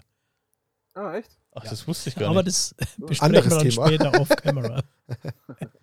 ähm, ja, wir wollten die Folge ja mal nennen, äh, Investition in Sealed-Produkte. Stimmt. Jetzt haben wir, glaube ich, sehr, sehr deutlich gemacht, dass du da der Experte unter den Content Creators, also falls es jemand noch nicht gemerkt hat, er hat einen Finanzkanal, der liebe Patrick. Da geht es um Magic und Finanzen und Investitionen und Geld. Äh, Geld. ja, Und das ist das, was wir so ein bisschen beleuchten wollten. Mal heute hätte ich gesagt. Ja, Also, wu- Wurde Ja. mir so gesagt. Ist richtig. Das, stand das ist der Plan. Konzept, dass wir so, ja, Basics für Investment. Und zwar Sealed-Produkte, jetzt nicht Einzelkarten, sondern ja, wenn ich sage, ich möchte Magic auch als Investment sehen, als, als Investition, wo ich sage, hey, ich habe Weihnachtsgeld gekriegt und die Geschenke sind alle schon gekauft, ich habe was übrig, wo kann ich das sinnvoll äh, investieren, was sollte ich mir kaufen? Ja, und das, genau, und das Ding ist, die meisten sagen ja dann Reservedless-Karten. So, also ich glaube, die, die wenigsten sagen, hey, kauf einfach drei Double Masters Displays. Deswegen ist dieser Bereich so interessant, warum es trotzdem Sinn macht, Zielprodukte. Aber fangen wir, wie du schon sagst, ganz vorne an. Ähm, was umfasst Zielprodukte eigentlich im Kon Konkreten? Seals, also versiegelte Produkte. Und warum bist du zu Sealed gekommen? Also, was war denn dein Grund, dann in Sealed reinzugehen? Also, du musst dich dem Thema ja auch genähert haben und das dann für dich entschieden haben. Also, du kannst du da von vorne so ein bisschen die Brücke auch wieder schlagen. Ja, Singles sind nicht mein Steckenpferd. Also ich äh, vertue mich immer noch regelmäßig bei neuen Editionen gerne, äh, welche Karten nach oben gehen und welche äh, den Preis verlieren. Ähm, das ist auch immer noch nicht meine Stärke. Also da bin ich wahrscheinlich zu wenig Spieler. Ich habe in meinem Discord-Server einige Commander-Spieler, die, sobald sie eine Karte sehen, wissen, kauft davon 8 oder was auch immer, ne? 16, 34 Stück, wie viel man auch will. Ähm, weil die Karte ist super in Commander voll unterschätzt und so. Und das sehe ich nicht per se. Ich ähm, finde aber, es ist relativ eindeutig immer so, welche Magic-Sets halt äh, gut funktionieren. Und ja, um die Frage zu beantworten, Sealed sind ja erstmal grundsätzlich alle Produkte, die du auspacken kannst. Also sprich, die ne, versiegelt sind. Das können, ein Booster ist zwar auch versiegelt, das würde ich aber fast nicht mehr als Sealed sagen, sondern so Okay. ähm, die äußere Hülle. Also sprich, ein Display ist für mich so mindestens, ich investiere aber auch in Commander-Decks. Ähm, ich guck mal ein bisschen rum, hier sind so mein, mein Lager. Secret hier, Lair. aber Ich habe hier immer so alles so Handbedarf. Secret Lair müsste hier auch dabei sein, oder? Ich habe hier ähm, Commander Collection Green und Black und so. Also, so das alles ist sealed. Secret Lair dann auch. Secret Lair auch, Ja, genau. Deswegen, das habe ich nämlich auch gesehen da hinten. Ja. genau. Ja, Okay. und da, da sind die gleichen, also obwohl Secret Lair ein komplett anderes Produkt ist als äh, Magic, gibt es zumindest eine Sache, die bei beiden gleich ist. Ich frage mich immer, was könnte jemanden in drei Jahren interessieren, der jetzt noch kein Magic-Fan ist? Also deswegen habe ich auch einen ganz, Mhm. ganz langen Anlagehorizont, obwohl du auch mit Magic Sealed sehr kurzfristig Geld verdienen kannst und deutlich viel Geld verdienen kannst. Guck dir Dominaria United und auch Double Masters an. Release-Preise zu jetzt. Ähm, und äh, ja, zum Beispiel Fortnite fand ich jetzt persönlich nicht so stark. Habe ich auch nicht so den, äh, ja, den Mehrwert gesehen wie bei Street Fighter. Und ich habe selber mal so ein Online-Spiel gespielt. Da gab es irgendwie eine Sonderedition, die habe ich knapp verpasst mit Street Fighter. Und ich hätte sonst was dafür bezahlt, aber es war unmöglich. Es war zu diesem Account gebunden einfach. Du konntest halt mit den Street Fighter-Figuren da spielen und ich konnte das nicht. Und bei Magic kannst du das. Die kannst du halt in drei Jahren verkaufen für einen dreifachen Preis oder so. Und ähm, ja, und wenn Okay. Lorenz sein Weihnachtsgeld zur Seite legen will, dann sollte er immer warten, bis das Herr der Ringe-Set kommt nächstes Jahr. ähm, das, es gibt so manche Ja. Sachen, die finde ich einfach sind No-Brainer und wenn man sich jetzt selber sonst die Frage stellt, Sondersets immer vor Standardsets. Sondersets sind eben alle Sets, die nicht standardlegal sind. Aber darf ich gleich? Ich Mach. grätsch mal den grätschenden Martin schnell über den Haufen. äh, nur nochmal zum, zum Wiederholen. Also du denkst wirklich Jahre in die Zukunft. So in etwa so, Ja. wie Wizards auch produziert und herstellt, mit Jahren im Vorlauf, so denkst du auch. Also was, wenn meine, was weiß ich, Urenkel. meine, ja, nee, wenn irgendwer jetzt zu Magic kommt in drei Jahren, Mhm. was würde Ja. den interessieren? Also, und ja, ich kann das voll nachvollziehen, wenn du sagst Street Das Ja. Weil Street Fighter, Das ist ein gutes die, die, Beispiel. die, die Altersstufe, die jetzt Magic spielt, so wir Anfang, Ende, Mitte 30, ähm, sorry, Mann, die paar Monate, die du älter bist, äh, die äh, ist mit Street Fighter groß geworden. Und wenn ich dann, ich fange Magic an, ich werde gehuckt, mir fällt- gefällt das Spiel, äh, wir haben das alle erlebt, wie du in diesen Sog reinkommst und innerhalb von einem halben Jahr fünf Commander-Decks hast oder Oder im Podcast. oder einen Podcast. Äh, und dann sage ich, boah, geil, da gab es Street Fighter. Oh, das kenne ich noch aus meiner Kindheit. Ich habe meinen Bruder immer verprügelt mit einem Blanker und das kaufe ich mir. Was kostet das? Also ich kann ich total nachvollziehen, diesen Gedanken zu sagen, das ist was, wo die Leute richtig Geld hinblättern würden, wie du ja selber auch gesagt hast mit diesem Online-Spiel. Aber ich lehne mich aus dem Fenster und glaube aber auch den anderen Gedanken von Patrick zu identifizieren. Patrick, korrigiere mich, wenn ich mich vertue. Ich glaube aber auch deinen Blickwinkel zu äh, einzunehmen, zu sagen, ja, okay, aber im Umkehrschluss, warum jetzt zum Beispiel ein, ein Street Fighter gegen einen Fortnite misst. Ein Fortnite ist für mich, und da muss man halt einfach ein bisschen zweimal länger drüber nachdenken, ist zum Beispiel für mich ein Spiel, das hat halt ein hohes Risiko, auch nur eine gewisse kurzwertige Lebensdauer zu haben, wo halt dann irgendwann der Hype komplett nachlässt, weshalb du dann irgendwo wahrscheinlich auch ein Stück weit eine Gefahr siehst, dass es zwar jetzt kurz, momentan vielleicht irgendwo zu einem gewissen Höhepunkt ein ganz charmantes ähm, ja, Crossover ist, aber was halt wahrscheinlich in zwei, drei, vier Jahren vielleicht wieder so von der Bildfläche verschwunden ist, weil es halt auch vielleicht äh, keine, keine Gaming-Community mehr gibt, was es so richtig, wie man so schön sagt, backt und halt einfach stark macht. Das könnte ja gerade bei so einem Fortnite sein, wenn, wohingegen natürlich ein Street Fighter oder ein Herr der Ringe halt ein richtiger Evergreen und so eine richtige Long-Term-Bombe ist gefühlt. Habe ich das richtig identifiziert? Ja, also fairerweise muss ich dazu sagen, Street Fighter war auch in dem Monat, meine ich, als Double Masters kam. Und das heißt, äh, ich hatte, sagen wir jetzt mal fiktive 5000 Euro zur Verfügung, dann hätte ich 5000 Euro in Double Masters Collector Displays gesteckt Klar. und 0 Euro in Street Fighter, Ja. äh, in äh, Fortnite. Plus, das Fortnite-Sequel war echt nicht gut. Und der letzte Punkt, den ich halt nicht beurteilen kann, ist, ich selber habe nie Fortnite gespielt. Es kann sein, dass wir in zehn Jahren halt eines Besseren belehrt werden Klar. dass es für die Leute so ist wie für uns Pokémon oder eben für manche Street Fighter oder Tekken, was weiß ich, oder Game of Thrones zu bestimmten Zeiten. Da wird man ja wahrscheinlich auch Geld für ausgeben, um Jon Snow zu spielen vielleicht. Ähm, das kann ich einfach nicht einschätzen und äh, das ist halt auch so dann auch wiederum eine Regel für mich, eine Investmentregel. Ich kaufe halt nichts, ähm, was ich nicht durchblicken kann. So, das ist bei Magic natürlich grundsätzlich mal easy. Das sind halt Karten und du kennst sogar alle Karten. Aber bei Fortnite habe ich tatsächlich, weil ich doch so ein bisschen auch in der Popkultur ja unterwegs bin, habe ich mir Einzelkarten gekauft. Oder werde mir Einzelkarten kaufen. Die kommen jetzt ja erst raus. Und zwar die billigen. Weil der Battle Bus ist halt so diesen Bus, den kennt jeder. Und der Teddy, der tanzt. Und das sind Karten, die sind nichts wert, aber das sind für mich so ikonische Fortnite-Karten.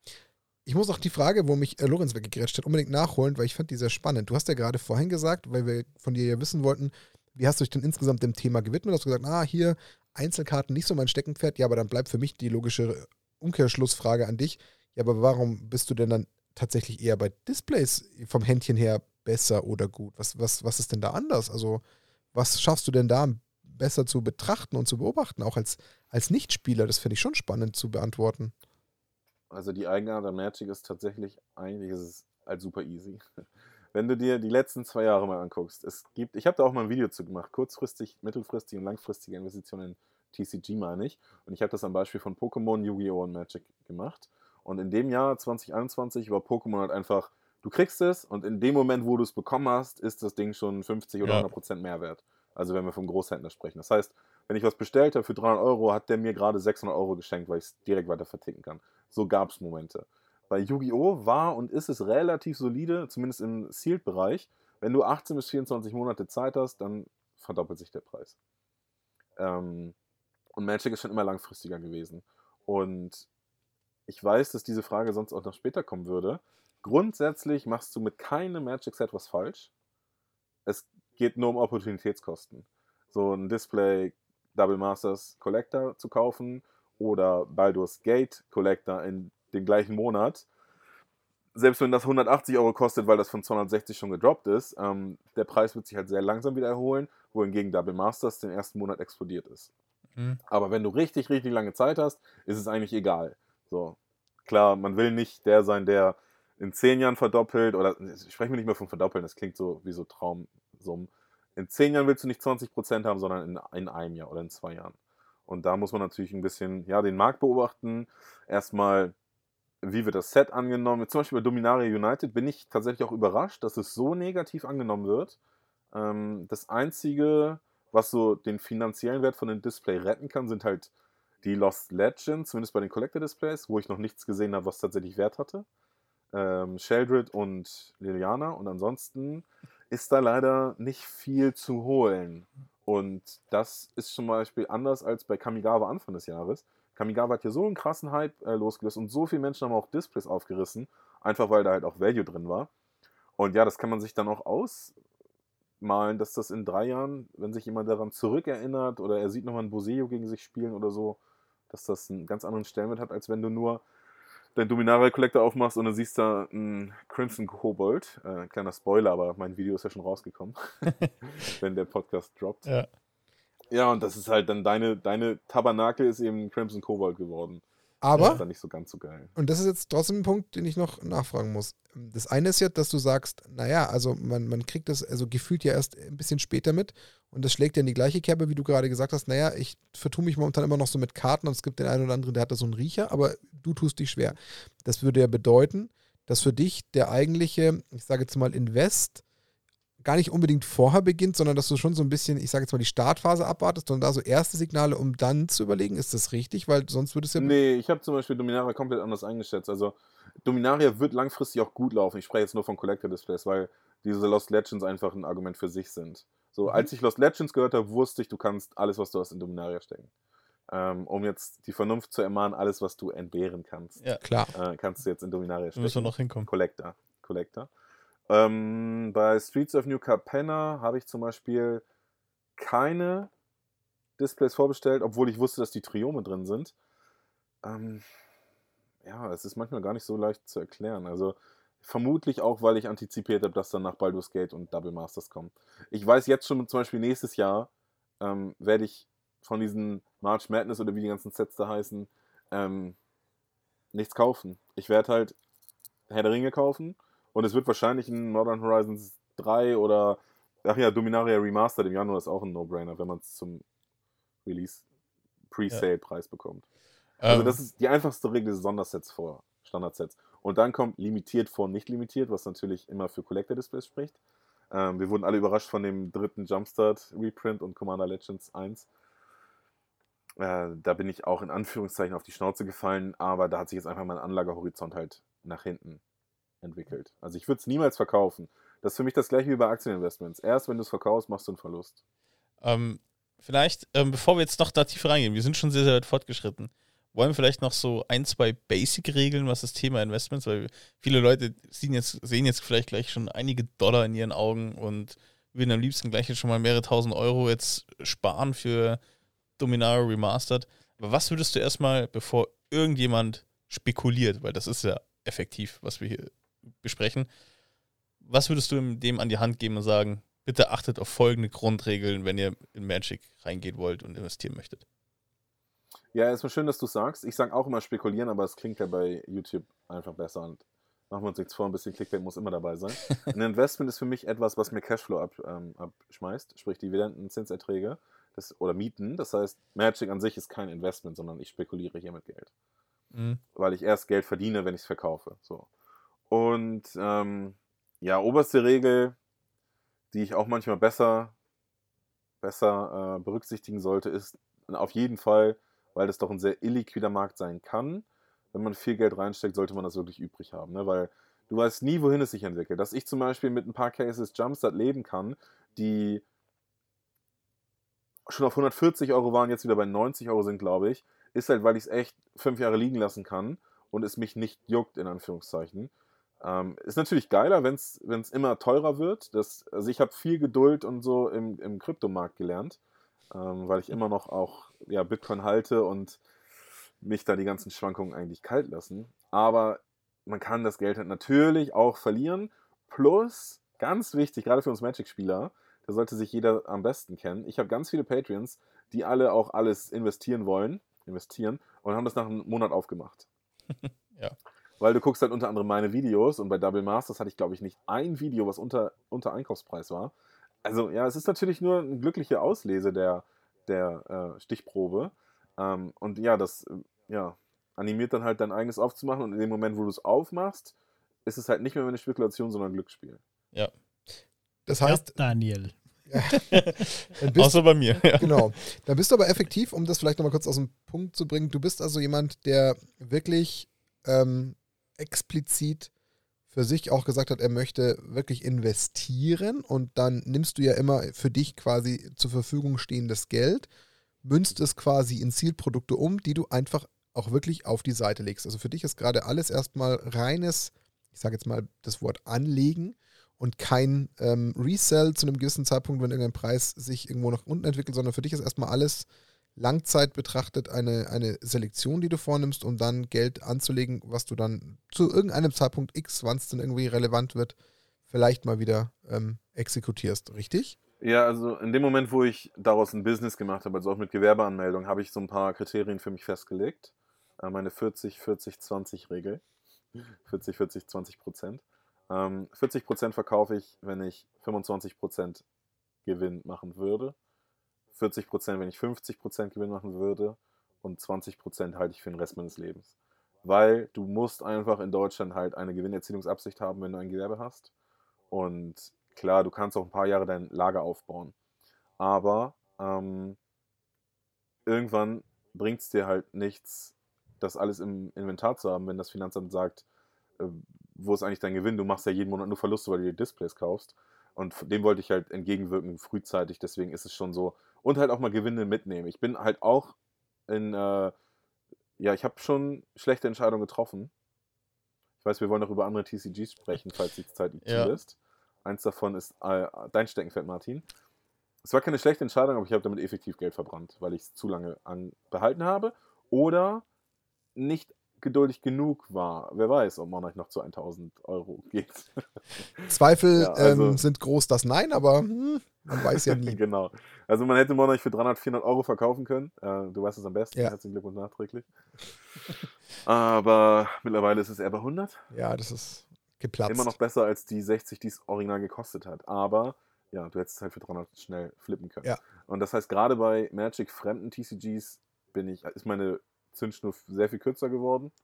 Und bei Magic, ja, versuche ich mich an meine eigenen Regeln zu halten. Also zum Beispiel Double Masters. Ich habe die für 205 Euro gekauft, Collector Displays, die waren zwischendurch bei 280, 290. Da habe ich meinen Großteil refinanziert und jetzt alles, was ich jetzt noch besitze, ist halt kostenlos gewesen. Mhm. Okay, das heißt, und das ist vielleicht nochmal ein ganz wichtiger Punkt, also weil du gesagt hast, daraus hast du jetzt ein Business gemacht, was ja auch irgendwo in einem, in einer Kombination mit deinem, mit deinem YouTube-Channel ja steckt, äh, weil du hast ja auch, du, du gibst ja ich mein, ja, Tipps, du bist ja kein, du bist ja kein richtiger Profi, wie man es ja auch immer sagt und immer wieder hört in den äh, ganzen Videos. Also du gibst Ja, du sprichst nur, genau, ja. du sprichst nur Empfehlungen aus und kannst aber im Endeffekt dafür keine, keine Haftung übernehmen oder dich da jetzt im Endeffekt nicht dafür verbürgen, was ja normal ist. Aber du hast eine Mischform also gemacht. Also wenn ich, wenn ich das, das soweit richtig verstehe, hast du zum einen für dich gesagt, okay, ich habe natürlich irgendwo eine Option, vielleicht auch was zu anzukaufen und zu verkaufen, einfach wie ein ganz klassischer Händler, nehme aber für mich noch die Schiene des eigenen Investments mit, wo ich dann die 40-40-20 anwende und habe dann aber auch noch den, den ähm, positiven Nebeneffekt, dass ich damit auch automatisch meinen YouTube-Channel füttern kann, was ja dann so eine runde Sache draus macht, oder? Kann man das, ist das so das gesamte Package oder fehlt da noch irgendwie eine relevante Komponente? Nee, es passt schon. Also letzten Endes ja, also es ist keine Anlageberatung und auch keine Empfehlung, würde ich sagen, sondern ich habe es halt bewusst, YouTube-Regeln so dargestellt, das ist halt das, was ich mache. Ja. So, Punkt, ne? Genau. Und ähm, deswegen gibt es jetzt auch in den letzten Monaten, ich glaube, meine letzte Buylist war aus Juli oder Juni vielleicht sogar, Juno, äh, weil ich am Anfang bin ich dazu übergegangen, weil es halt ganz gut lief, jeden Monat eine Buylist zu machen. Ne? Und ich habe mich dabei erwischt, wie dann so ein oder andere Sache auch mal reingekommen ist, die ich eigentlich gar nicht kaufen würde. Und jetzt dachte ich mir dann so, ich mache sie halt wirklich dann, wenn ich es fühle. Und es müssen Mhm. auch nicht fünf Artikel sein, sondern können drei oder sieben sein. Ähm, manchmal ist man dann noch zu spät, so dass Dominaria halt zu 210 cooler wäre als zu 250. Ja, wusstest du in dem Moment nicht.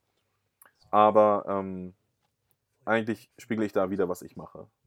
Und tatsächlich wurde ich in Anführungszeichen belohnt dadurch, dass äh, einige Leute auf mich zugekommen sind und gesagt haben, ich werde jetzt Patreon bei dir, weil durch die Commander Legends oder pff, Throne of Eldraine, sage ich jetzt einfach mal, Käufe, habe ich so und so viel Geld verdient und das möchte ich dir zurückgeben. Also das wurde mir auch schon wieder gespiegelt und das ist Cool. natürlich mega belohnt. Cool. Das ist natürlich ein netter Return on Invest, nennen wir es mal so, auf jeden Fall.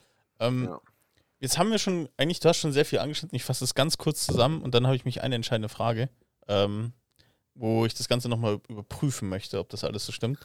ähm, genau, also du hast schon gesagt, wenn, wenn jemand investieren möchte, dann also am besten Sondersets, limitierte Produkte vor eigentlich vor halt den normalen Standardsets Print Runs. Weil, aber grundsätzlich kann man kaum was falsch machen. Man muss es halt nur lang genug halten. So, das ist so mal so der, der Grundstock in dem, äh, in dem Set, wo wir uns bewegen. Und dann hast du noch so Tipps gegeben wie, denk drüber nach, was könnte in drei Jahren oder länger für andere Leute, die frisch anfangen, super spannend sein, relevant sein. ähm, was die Leute kaufen möchten. So, das sind jetzt mal die Grundregeln. Würde ja bedeuten eigentlich, dass ich pauschal ja sagen kann, egal welches Set rauskommt, ich kann mir eigentlich immer drei Displays kaufen. Eins mache ich auf, zwei lasse ich im Schrank liegen und irgendwann ähm, bin ich ein reicher Mann. Jetzt mal so plakativ gesagt. Und dann habe ich mir heute in der Vorbereitung auf diese Folge natürlich angeguckt, okay, wie entwickeln sich so Displaypreise ähm, von den verschiedenen ja. Editionen? Was, was, was gibt es da so? Und dann habe ich erstmal mir angeschaut auf Card Market, ähm, was ist denn so das günstigste Display, was ich aktuell kaufen kann?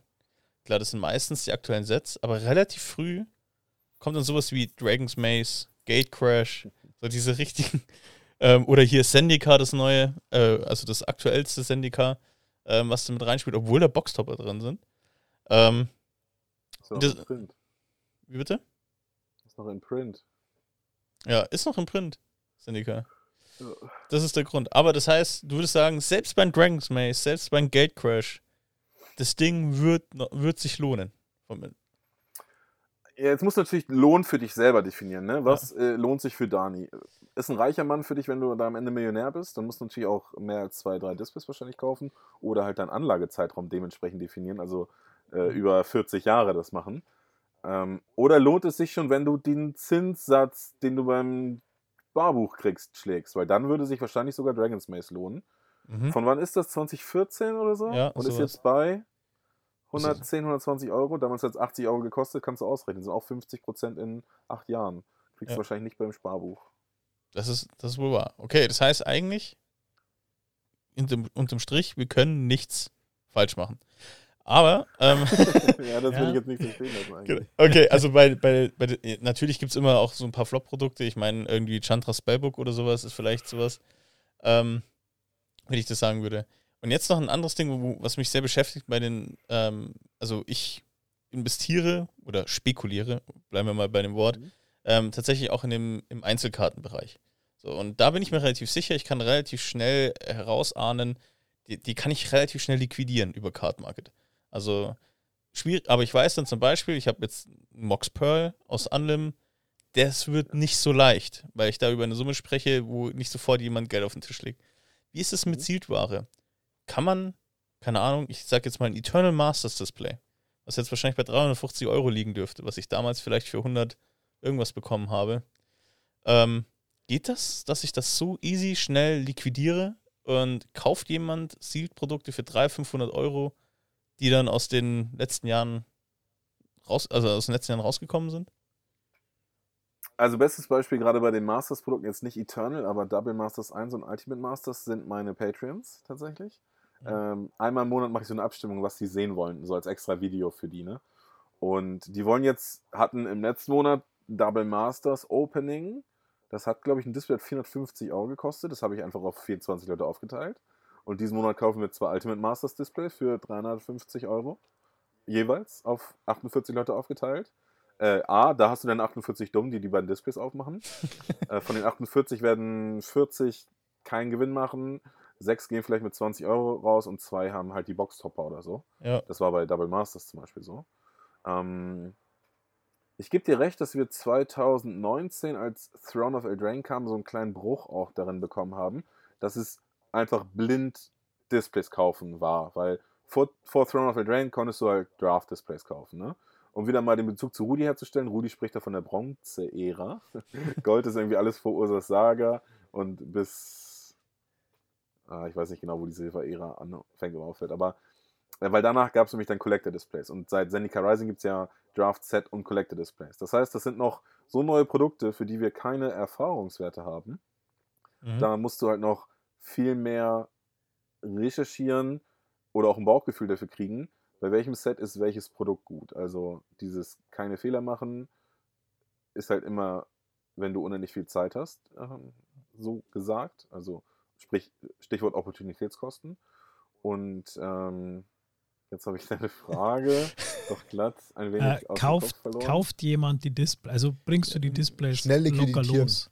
Das ja, war die eigentliche ja, Frage. Ähm, Angebot und Nachfrage, ne? Also wenn das, was bei Card Market steht, ist ja nicht der aktuelle Marktpreis, sondern es ist das, was die, das Display gerade scheinbar noch nicht wert ist, weil es ja nicht verkauft wurde. Das heißt, du kannst jetzt nicht sagen, ich habe Eternal Masters Display und das steht bei Cardmarket für 350 Euro drin, weil da wurde es ja offensichtlich nicht verkauft, deswegen musst du es günstiger einstellen. Das wissen immer viele nicht, dass Mhm. er, dieser Trendchart, auch wenn er nicht so gut ist bei Cardmarket, wie zum Beispiel TCG Player, ähm, dass das halt den, den Markt widerspiegelt und nicht der letzte Preis, der nicht gekauft wurde. Also ich würde sagen, du kriegst es super schnell los. Im Zweifel bei Facebook verkaufst du noch viel schneller als bei Cardmarket. Ähm, Okay. Da ist es immer so ein bisschen, musst dir halt gucken, ob du den Käufer vertraust, Verkäufer vertraut. Das ist so, für mich ist das immer recht leicht, weil ich verweise die Leute so auf meinen Discord und meinen YouTube-Kanal, wenn ich was verkaufe. Und dann vertrauen die mir alle und schicken das per Überweisung vorab oder so. Aber ähm, wenn du weißt, wo und nicht nur auf Cardmarket beschränkt bist und eben nicht erwartest, den Preis zu bekommen, der offensichtlich noch zu hoch ist, kannst du schnell verkaufen, in meinen Augen. Ah, okay. Gut zu wissen. Also, ist die eigentlich, Das wissen viele immer nicht. Es ist nicht der Marktpreis, weil Ja. sonst wäre das Ding verkauft. das wollte ich Ja. gerade sagen, also ist die eigentliche Quintessenz, lasst euch in dem Kontext nicht zu sehr von Card Market leiten. Das ist die wichtige Info. Heißt nicht, dass Card Market falsch oder schlecht ist, das gilt nur dann, seine Erwartungshaltung entsprechend auszurichten, um nicht zu sagen, aber das muss doch mindestens x Euro sein, weil das steht ja jetzt hier auf Card Market. Es ist halt nur eine Leitlinie, die aber in der Regel zu hoch ist und nicht der Tatsache entspricht. Das ist, glaube ich, eine ganz, ganz Oftmals wichtige. verkaufst du wirklich Card Market minus 10%, also Card Market Low, heißt ja immer so günstigster deutscher Anbieter. Minus 10%, zumindest meine Erfahrung, verkaufe ich sofort. Weil die Leute haben das Gefühl, 10% ist ein guter Deal, dass sie es auch kaufen, wenn sie es nicht unbedingt bräuchten. Ja, Nachvollziehbar. macht Sinn.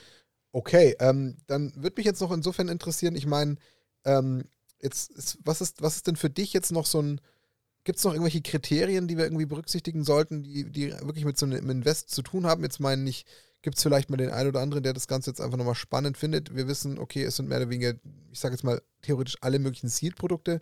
Müssen wir hier noch unterscheiden, vielleicht auch zwischen wirklich Displays versus Booster? Gibt es da für dich auch nochmal irgendwie was, wo du sagst, ähm, ja, wenn es irgendwelche Special-Sets sind, dann gehen Booster schon auch, aber per se Ja, sind Displays immer lukrativer? mit- Sorry, bitte. Ja, nee, dazu. die Frage war einfach nur im Sinne von, sind Displays per se lukrativer? Wahrscheinlich ja, oder? Ja, leider sind wir absolut dahin gegangen. Ähm, dass, früher hieß es immer so, Displays kaufst du nicht, weil die abgewogen sein können, so Stichwort Pokémon. Ähm, schwerere Displays hatten eine Holokarte drin und leichtere eben nicht. Ähm, bei Flash and Blood und Magic ist es mittlerweile immer mehr dazu übergegangen, dass du sogar eher caseweise kaufen solltest, weil diese Ratios von ganz seltenen Karten, zum Beispiel Textured Foil in Double Masters, war eine garantiert pro, oder nicht garantiert, aber es hat sich einfach so rausgestellt, es war zufällig immer so, pro in einer Minicase von 8 Displays war eine Textured Foil. Bei Dominaria United sagt man, 3% der Booster haben eine äh, Lost Legends Karte. Das heißt, ja, wenn ich jetzt zwei Displays aufmache, habe ich jetzt eine Lost Legends Karte drin, ist in den anderen vier nicht, nicht unbedingt keine drin, aber mit hoher Wahrscheinlichkeit keine drin. Und das war bei Flash und Blood ja auch immer schon so am Anfang mit den eine Legendary Pro 4 Displays. Und ja, ich würde trotzdem halt nur aus Quellen kaufen, denen ich vertraue. Zum Beispiel die Double Master Sets, die ich jetzt gekauft habe, habe ich nur von Händlern gekauft. Ich bin bewusst einen höheren Preis eingegangen, weil ich weiß, das ist ein äh, Powerseller und die haben vermutlich zu wenig Zeit, als dass sie so alte Displays abwiegen oder rippen und wieder zu, äh, zukleben und so. Äh, so diese typischen Amazon Warehouse Deal Dinger, davon sollte man eher die Finger lassen. Und bei Boostern ist es halt einfach zu einfach. Also ich biete jetzt meinen Patreons wahrscheinlich ab Ende des Jahres so hin zu Weihnachten Richtung Adventskalender die Möglichkeit auch moderne oder aktuelle Booster bei mir zu kaufen, weil ich das Gefühl habe, ich habe mir einfach die Credibility, die Glaubwürdigkeit aufgebaut. Und selbst da würden manche noch zögern, weil sie sagen, ich kaufe keine Einzelbooster äh, bei einem Online-Händler. Ähm, warum? Ganz kurz Erklärung. Was ist da, äh, ja, das, das, was ist fishy Ja, wir sprechen, irgendwie? genau, wir sprechen einfach wieder über Wahrscheinlichkeiten. So wahrscheinlich wie eine Textured-Foil zum Beispiel bei Double Masters in einem Inner Case war, so unwahrscheinlicher ist es ja, dass wenn du sie aus einem Booster ziehst, dass sie in den nächsten Boostern drin sind. Oder in einem Draft-Booster, Draft-Display sind im Schnitt 4, wie viel? 4,5 Mythic Rares drin. Wenn du 5 ziehst, kannst du den Rest verkaufen. Überspitzt gesagt. Das sind alles Wahrscheinlichkeiten. Da kann auch noch die Hammerkarte drin sein, nur die Wahrscheinlichkeit ist halt geringer. Und das ist halt das, ja, am Ende gewinnt die Bank. So, Genau. ne? Also wir, wir reden tatsächlich darüber, dass dann jemand ein Display aufmacht und sagt, wenn ich äh, Booster gerippt habe und ich habe meinen erwarteten Wert X erreicht, kann ich Ja. den Rest verkaufen und damit noch quasi den Sealed-Gewinn machen, weil den Einzelkartengewinn, den ich mir erhofft habe, habe ich schon erreicht. und Ja. der Rest ist sozusagen Ausschuss und der Ausschuss wird dann als Einzelbooster verkauft. Angeblich gab es das früher auch bei großen Online-Händlern, die ja noch Mass-Box-Openings gemacht haben. Ähm, wenn vier Mythic Rares in einem Display erreicht wurden, mussten sie aufhören. Das waren ja meistens so studentische Hilfskräfte oder, oder Aushilfen, die da äh, gerippt haben.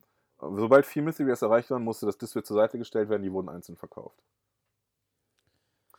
Genau. Mittlerweile hoffe ich einfach, dass die großen Händler, wie gesagt, zu groß dafür sind. ja. Ich glaube, das ist eigentlich auch so eine Kernmessage, dass man sagen kann, ähm, kauft bei Personen, wo ihr ein großes Vertrauen drin habt oder wisst, dass das gute Händler sind, die eine Kredibilität aufgebaut haben, ähm, wo man das nachvollziehen kann. Und ähm, alles andere muss man halt einfach überprüfen und gutes Gewissens machen. Ähm, genau, was, wo wir jetzt auch noch hingehen wollen, ist, jetzt haben wir über das Thema noch Magic investieren sehr viel gesprochen, aber wir, möcht, wir möchten jetzt auch noch mal über die anderen TCGs sprechen, weil du hast schon ein bisschen was angedeutet. Auch hier habe ich ein bi- ein bisschen nachgeguckt. Ähm, Flash Blood ist ein sehr, sehr großes Thema, äh, immer noch, aber sag ich mal auch finanziell gewesen. Ich kann mich noch erinnern an die ersten Editionen, wo wir von Tausenden von Euro gesprochen haben für Legendaries. Wir haben ähm, die Displaypreise, vor allem die First Editions, sind nach oben geschossen, wie sonst was. Und jetzt ist der Markt dahingehend, ähm, ja, sag ich, ich, ich sag mal, hat er sich normalisiert. Ähm, in der Hinsicht. So war es jetzt mein Eindruck. Ähm, wie, wie würdest du jetzt mal Magic, Flash and Blood oder auch andere TCGs einordnen? Ähm, wo sagst du, wo macht es noch Sinn, neben Magic reinzugehen? Also ich habe ja vorhin gesagt, dass ich dieses eine Video schon mal gemacht habe zu Mhm. Pokémon, Yu-Gi-Oh! und Magic. Und das sind immer noch die großen drei, die auch die, den Zahn der Zeit überstehen werden. Flash and Blood ist gerade an so einer Wegbiegung, um jetzt mal, ich spreche zu viel metaphorisch irgendwie, aber die müssen sich jetzt beweisen. Also es ist jetzt offiziell so, würde ich sagen, dass die großen Investoren, die Haie, äh, nee, die Wale erstmal abwarten, was passiert, weil die Preise sind halt doch immer noch hoch. Also guck dir mal ein Alpha WTR Set oder First Edition Crew und Arcane an. Ich habe Mhm. übrigens den Usam Jin PSA 8 Ja. gegen äh, unter anderem den Case Crew getauscht jetzt, weil ich endlich mein Crucible of War First Edition vergolden wollte. Also ich bin da langsam auch rausgegangen. Ähm, die müssen erstmal beweisen, dass sie halt noch was können. Die, die haben jetzt ihr First Edition System umgestellt und ähm, ja, die haben halt ja, das ist halt einfach immer noch ein neues CCG, auch wenn das jetzt so krass im Fokus war wegen diesen, wegen diesen hohen Werten von, von Displays. Das ist auch der einzige Grund, warum alle Leute gefühlt in jedes Kickstarter investiert haben. Und da wirklich halt, das ist das Gleiche, was ich vorhin sagte, wenn ich nicht durchblicke, investiere ich da nicht oder kaufe mir dann nichts. Das halte ich auch nicht immer so ganz so ein. Ich habe Metazoo gekauft, nicht die Kickstarter-Version leider. Ich habe Digimon gekauft. Da waren die ersten E- Editionen ja auch recht schnell, dass die Mhm. sich im Preis verdreifacht haben. Aber das war auch die Zeit, als Pokémon ganz oben war und es gab so diese Goldgräberstimmung. Und gerade jetzt wäre ich doch sehr, sehr vorsichtig. Also, egal ob wir über Laukana sprechen, das neue Disney-Ding, was von Ravensburger produziert wird. Und Ravensburger steht ja eigentlich für Massenmarkt. Ich kann mir jetzt nicht vorstellen, dass die da irgendwie künstliche Verknappung machen. Ähm, oder, was gibt's noch? One Piece, das TCG, könnte funktionieren, wenn man genug Fans hat, aber eben auch nicht. Es gab so viel die letzten Jahre. Und ich persönlich habe mich tatsächlich wieder verschlankt auf Magic Only mit Ausnahmen. Also Okay. Ich habe 2021 viel zu viel in andere TCGs geka- äh, gesteckt und wollte mich wieder auf Magic konzentrieren und das klappt auch größtenteils. Also da wirklich nur, wenn man halt wirklich auch einen Absatzmarkt hat. Zum Beispiel Digimon kannst du noch nicht bei Card Market verkaufen. Oder doch, Doch, kannst du jetzt. mittlerweile, Konntest du eine ja. Zeit lang nicht. Ja. Ähm, One Piece wirst du wahrscheinlich lange nicht bei Card Market verkaufen können. Und ähm, ja, im Idealfall sollte man halt auch Ahnung davon haben. Also jetzt nur es zu kaufen, weil alle sagen, kauf das, könnte, könnte das nächste Flash Blood sein, finde ich jetzt ein bisschen weiter hergeholt. Ähm, das heißt, aber dann würdest du jetzt gerade bei den anderen zwei großen, Yu-Gi-Oh! und Pokémon, einfach aus dem Hauptgrund die Finger weglassen, weil du nicht so tief drin bist und nicht so die Nähe hast wie bei Magic. Das ist eigentlich eher dein Beweggrund, warum du dich dann lieber auf deinen Kern konzentrierst und wie man so schön sagt, Schuster bleibt bei deinen Leisten, oder? Ja, ja, also bei Pokémon gibt es so immer einzelne Produkte, die sind auch so für mich in meinem Wortgebrauch Selbstläufer. Wie zum Beispiel diese Glurak Ultra Premium Collection, die jetzt rauskommt. Das reguliert sich aber immer schon selber, weil man kriegt auch viel zu wenig zugeteilt. So, die sind aber, die haben irgendwie 100 Euro gekostet im Einkauf, sind jetzt schon bei 300 Euro, bevor die überhaupt da sind. Also das sind so Sachen, sind wir wieder bei diesem kurzfristigen Pokémon. Wenn du es gekauft hast, kannst du es direkt verkaufen. Das wurde aber immer enger und spezieller, weil vor zwei Jahren war es so egal, was da an Pokémon kam, du konntest es kaufen. Mittlerweile auch da vorsichtig sein. Man sollte im Game sein und seinen Absatzmarkt haben. Und bei Yu-Gi-Oh! kenne ich mich auch zu wenig aus. Da weiß ich noch nicht mal das, was ich bei Magic predige, Sondersets vor Standardsets. Ich könnte dir nicht sagen, was ein Reprint oder ein Standardset ist. Ich kenne Yu-Gi-Oh! nur durch die Serie und mein kleiner Bruder hatte 2004 mal ein paar Karten. Und deswegen sage ich halt einfach, nein, danke.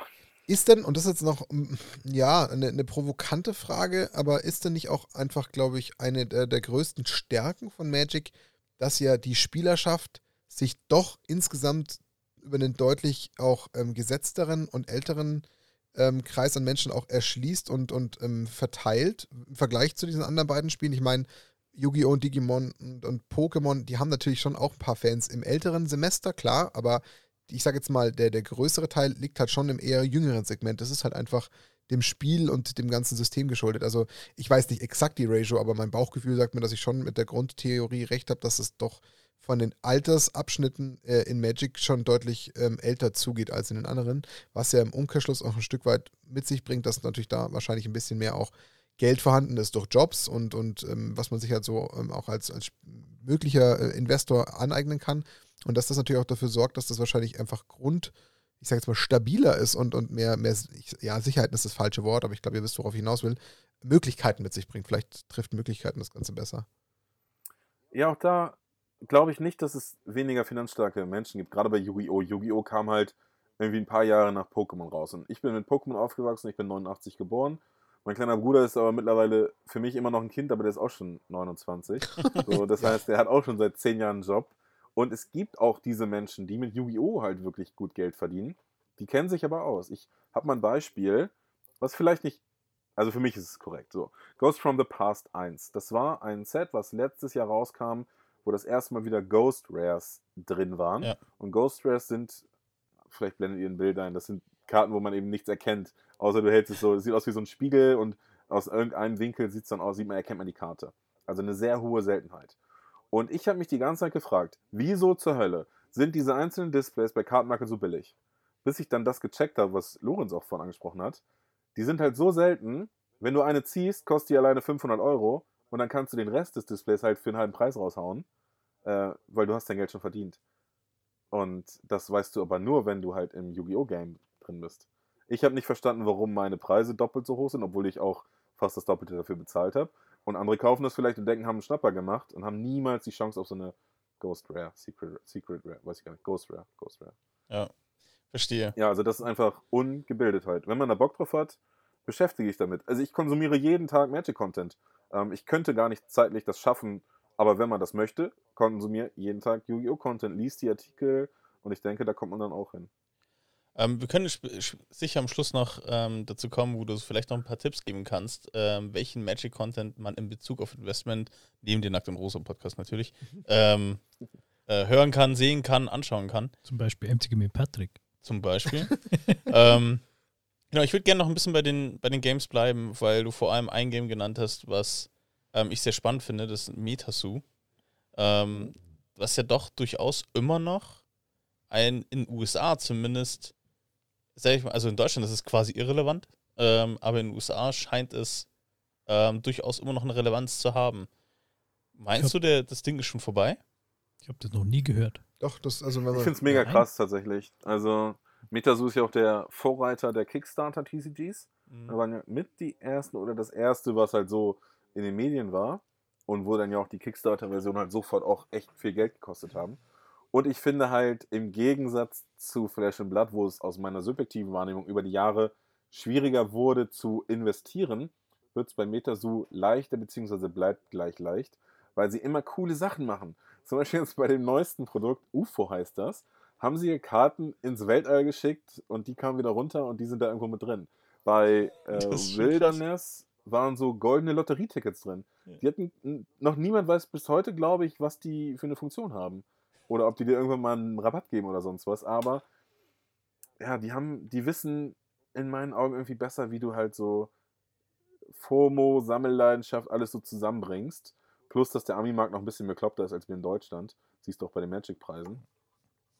Ja. Ähm, Aber ja, Flash und M- Metasu hatte vielleicht nie den Anspruch, so stark ins kompetitive Game zu gehen, wie Flash und Blood das macht. Die sind ja sehr schnell äh, gestartet. Ich glaube, innerhalb von einem Jahr hatten die Weltmeisterschaften oder eineinhalb Jahren.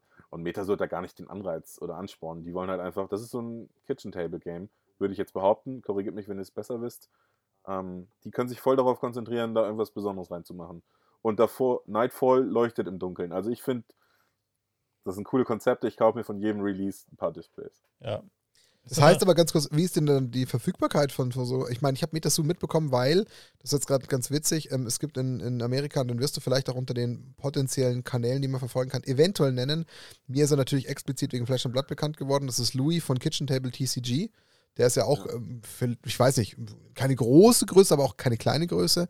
Und der hat auch unter anderem gerade sowas wie Metasu auch mit behandelt. Deswegen ist mir da Metasu mit aufgefallen. Aber weil ja, wie Daniel schon sagt, ja Metasu jetzt so gesehen, und ich habe mich damit fairerweise jetzt nicht tiefer befasst, in Deutschland keine Relevanz genießt, hast du denn dann überhaupt die Möglichkeit, hier relativ vernünftig an solche Produkte zu gelangen? Ja, du kriegst ganz normal über Großhändler. Ja gut, aber das bist jetzt Also, du als Händler. Aber wie kriegt jetzt die Privatperson das dann? Also wo kauft die Privatperson, außer bei dir?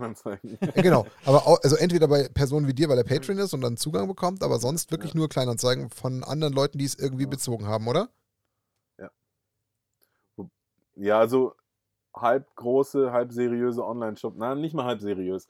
Ich würde jetzt sagen, so ein Games Island, die bauen nicht ihre Seite um wegen Metasu oder wegen Nostalgics oder My Hero Academia. Aber jemand von der Größe ein Zehntel so groß, ist immer noch groß vom, vom Umsatz für uns, die machen das vielleicht schon eher. Okay. Die haben vielleicht eine Shopify-Lösung und basteln da einfach kurz Metasu rein. Also einfach mal googeln und du musst nicht bei eBay US kaufen, du kannst auch bei kleineren deutschen Online-Shops Okay. kaufen. Also man hat schon Zugang auch zu solchen Produkten. Ja, Und dann muss man halt also alles, was ich kaufen kann, kaufen, auch ohne jetzt Name-Dropping zu machen. Die ganzen üblichen Verdächtigen. Okay, verstehe. Die, die bei Okay. Cardmarket auch verkaufen, in ihren Online-Shops halt. Okay. Dann, aber dann würde ich doch die Frage vielleicht nur so als Überleitung noch nutzen, ähm, um einfach auch jetzt die Frage nochmal zu stellen, ähm, nachdem ich jetzt auch dann einen, den ich halt einfach zufällig wahrgenommen habe, ähm, dir die Frage zu stellen, was sind denn für dich so, so klassische Kanäle, die man denn wirklich konsumieren könnte und sollte, um sich einfach so ein bisschen aus der, aus der Investoren- und äh, Lukrativitätsbrille genug äh, aufzusaugen, um vielleicht mal daraus resultierend Kaufentscheidungen zu treffen, die man dann natürlich selbst gefällt hat. Ja, also ganz große Einflussfaktoren für mich sind Alpha Investments, Klar. Rudi, der viel zitierte, und auch äh, Jake und Joel are Magic.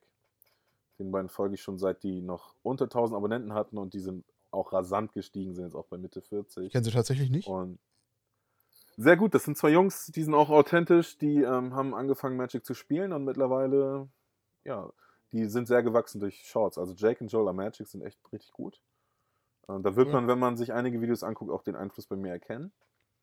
Dann äh, ist TCG Player einer mit der besten Beitrags, äh, Beitragsschreiber nicht, also die, die Redakteure oder Artikelverfasser von TCG Player Infinite heißt, glaube ich, der Blog bei denen, sind überragend. Äh, TCG Player ist ja ungefähr das Pendant zu Card Market, nur professioneller und wurde jetzt leider, will ich dazu sagen, von eBay Gekauft, gekauft. ja. Ich weiß nicht, ob es das halt äh, oder wie weit es das verändert, aber die haben halt richtig coolen Einblick in die Daten. Also die zeigen dir auch zum Thema Singles Game, ähm, was verkauft sich, in welchem Zeitraum, wie oft, also erstmal der Preis, aber auch die Anzahl der Verkäufe. Das siehst du ja bei Cardmarket nicht. Da könnte ja eine Karte den Preis von gestern gemacht haben oder auch 1000. Du weißt es einfach nicht. Das gleiche bei Displays. Und ähm, ja, dann gibt es noch den MTG Moxman, der recht viel über Reserve List spricht. Ich gucke ihn manchmal, ähm, ja, wenn es mich abholt. Und tatsächlich jemand, der auch sehr polarisierend ist, ist der Magic Historian. Ja. Ähm, zwar redet er auch viel über die Lore, ich glaube noch auf dem zweiten Kanal, das könnte Lorenz gut gefallen, aber ähm, der ist immer top aktuell. Entweder der hat ein gutes Reddit-Game, dass der einfach alles sieht, was passiert, aber alles Spoiler, alles, was ich überhaupt mitkriege, kriege ich bei Magic Historian mit. Aber es ist, eine, ist eine Art, das ist echt krass manchmal. Also, Ja, ja, auf jeden Fall. Ja. Aber mich mögen manche Leute auch nicht. So, ich akzeptiere das jetzt einfach ist, mal. äh, kann, kann man Patrick nicht mögen? ist. Ja, die Kommentare, die block, lösche ich auch. Also, ähm, ja, Magic Historian habe ich auch ab und zu mal geguckt, weil hat, ich gebe dir recht, so, weil er inhaltlich echt interessant ist. Und der ist echt schnell. Also, wenn ich irgendwas sogar google, ich habe nur gehört, es gibt ein neues Secret Lair. Bevor ich Bilder finde, sehe ich die bei ihm in seinen Videos. Also, er ist, keine Ahnung, wo er die Infos her hat. Vielleicht ist er der, der immer alles liegt. Ja. Naja, und natürlich, ja, Professor, tatsächlich gucke ich seine Videos ähm, zu Kauf nicht äh, Seal, sondern kauf dir diese und diese Karten für Modern äh, Commander und so weiter. Weil das ist auch immer ein guter Indikator über die Stimmung. Ähm, wenn er halt ein Set gut findet, finden viele Magic-Spieler das Set auch gut. Mhm. Jetzt ist mir eine Frage, die jetzt in dem Zusammenhang gekommen ist, ähm, hat mich zu einer zweiten Frage gebracht, die wir irgendwie, finde ich, gefühlt am Anfang, wenn wir so über dich und deinem ganzen Move über YouTube und zu dem Thema, was du jetzt machst, ähm, eigentlich fast schon ignoriert haben. Ähm, ist es denn jetzt so, also einerseits wäre meine Grundsatzfrage gewesen, die ich gerade stellen wollte, und dann stelle ich die anschließende Frage gleich mit, ähm, dass du selbst sehr viel Zeit oder wenn ja, wie viel investierst, um auch diese ganzen anderen Kanäle zu screenen und dich zu informieren? Und die damit verbundene Frage ist, Hast du denn jetzt dann in der Zwischenzeit das, was du jetzt gerade alles beschrieben hast, denn eigentlich zu so einer Art eigenem oder zu, dem, zu deinem Hauptjob gemacht, was jetzt natürlich, äh, weil es ja doch auch irgendwo gefühlt, was man so alles gehört hat, sehr viel Zeit in Anspruch nimmt. Du redest von Kaufen, Verkaufen. Heißt das, ist denn daraus dann auch dein, dein, dein, dein Hauptjob geworden in der Zwischenzeit? Und das bedingt ja vielleicht, dass du dich ja auch ein Stück weit deswegen mehr mit sowas auseinandersetzen musst, weil ich mir jetzt gerade vorstelle, ich mache das, was du jetzt machst, nebenbei und informiere mich noch so viel, dann würde ich Mhm. die Frage stellen, wann? Was war jetzt wohl deine erste Frage? Du kannst die Reihenfolge selber aussuchen. Also entweder ist es jetzt dein Okay. Hauptjob oder Also ich, äh, erstmal zu mir, dann kannst du ja nochmal deine Frage sonst danach stellen. gerne. Nein, ich habe noch einen Job, bei dem ich auch voll krankenversichert bin und das ist mir auch sehr wichtig. Ich werde auf lange Zeit mit meinem YouTube-Magic-Business immer weniger verdienen. Das Coole bei der Selbstständigkeit ist ja, du hast ja deinen Gewinn relativ in der eigenen Hand. Also bevor ich halt zu viel Gewinn mache, würde ich noch mein Inventar aufstocken und mir ein paar Displays kaufen. Ähm, das heißt, ich habe einen richtigen Job, in dem ich 30 Stunden die Woche arbeite Okay. und ich investiere mindestens das gleiche, eher 40 bis 50 Stunden noch in MTG mit Patrick. In der Woche. In der Woche. Das ist halt, Wow. Moment, wie geht das, äh, wenn ich mathematisch rechnen kann? naja, 80 Stunden, Bleibt nicht viel verschlafen? naja. Haben wir nicht 144 Stunden die Woche? Ja, aber 60 und das teile ich dann Aber runter. wenn- okay, ja, gut. Wenn du halt überlegst, dass das auch dein Hobby ist. So, ne? Also äh, zugegebenermaßen, es fiel mir leichter in der Zeit, wo wir gar keine Kontakte hatten, äh, als es ja auch anfing so oder anrollte. Mittlerweile bin ich jetzt sogar Handball-Jugendtrainer hier in Uelzen. Und ähm, ja, das nimmt doch auch nochmal so sieben bis zehn Stunden in, in der Woche ein. Und das geht schon von meiner MTG mit Patrick-Zeit ab. Aber ansonsten gehe ich viel spazieren. Ich gucke kaum noch YouTube-Videos, ich lade mir die mal runter als Podcast so. Und ähm, meistens ist es sowieso irrelevant, was du da siehst. Aber ich gucke sogar bei Rudi seine Unboxings, weil in Minute 12 von 14 bei irgendeinem Unboxing sagt er halt so wichtige Infos, äh, dass ich das nicht verpassen möchte. Euch höre ich auch immer beim Spazierengehen. Ich habe fairerweise nur bei Nils Hammer mal reingeschaltet, ansonsten noch nie ein YouTube-Video geguckt. Ähm, aber nichtsdestotrotz konsumiere ich euch immer halt draußen. Plus es ist halt, es fühlt sich ja, ein Großteil dieser 30, 40, 50 Stunden fühlt sich halt nicht wie Arbeit an Klar. Ich beantworte Nachrichten von mittlerweile, man kann sagen, Freunden, Bekannten, Kollegen, die aber irgendwie dir auch Geld bezahlen, so Community Building. Ähm, Rudis Videos gucke ich abends auf dem Sofa unter anderem auch nochmal. Und ja, gut, verpacken und zur Post gehen, klar, das ist Arbeit, aber das wird zum Glück immer weniger. Mhm. Okay. Also ja, es ist schon, sagen wir nicht 80 Stunden, sagen wir einfach mal 70. Sagen wir 10 Stunden am Tag, aber das ist realistisch, auch Samstag und Sonntag. Wow. Verstehe, krass. Aber erstmal fühlen wir uns sehr geehrt, dass du uns äh, hörst, obwohl wir ja eigentlich für dich inhaltlich ja nicht viel für dein MTG mit Patrick liefern. So, das ist ja schon mal eine, eine, ein kleiner Ritterschlag für uns. Ähm, das ist schon mal, schon mal sehr, sehr gut. Vielleicht könnte ich effizienter sein und euch streichen. Also wir sind das Erste, was rausfällt. Danke, Ja, wir, ja genau. Es ist aber, wir sind halt nützlich für den Patrick und nicht für den MTG mit Patrick. Ja. Ja, vielleicht auch damit einfach so die Leidenschaft da bleibt. Also Ich höre ja gerne zu. Zum Beispiel habe ich echt gemerkt, dass diese Folge von Lorenz ähm, zu Streets of New Capenna, das war das erste Mal seit Jahren, dass ich was zu Lore gehört habe, gesehen, gelesen habe. Und es hat meine Unboxings beeinflusst. Weil ich konnte Hey. zu den einzelnen Bildern, habe ich, ja, Bezug. das, was Lorenz gesagt hat, Ja. im Kopf gehabt. Die Geschichte und konnte halt viel mehr, weil letzten Endes bin ich auch Storyteller. So, ne? ich, ich lese sogar auch Bücher über Story Storytelling, weil ich möchte ja im Idealfall, dass die Leute mir 10 Minuten zuhören, egal ob ich da jetzt das aufmache oder ob ich einfach durch den Wald spazieren gehe. Dass ich halt ein Display aufmache, ist ein netter Beigeschmack. Und das bringt ihr zum Beispiel auch. Und das, ja, auch Props an euch. Also, was so in der Magic-Welt passiert. Ähm, Interviews mit manchen sind natürlich weniger interessant für mich als, als wiederum mit anderen so.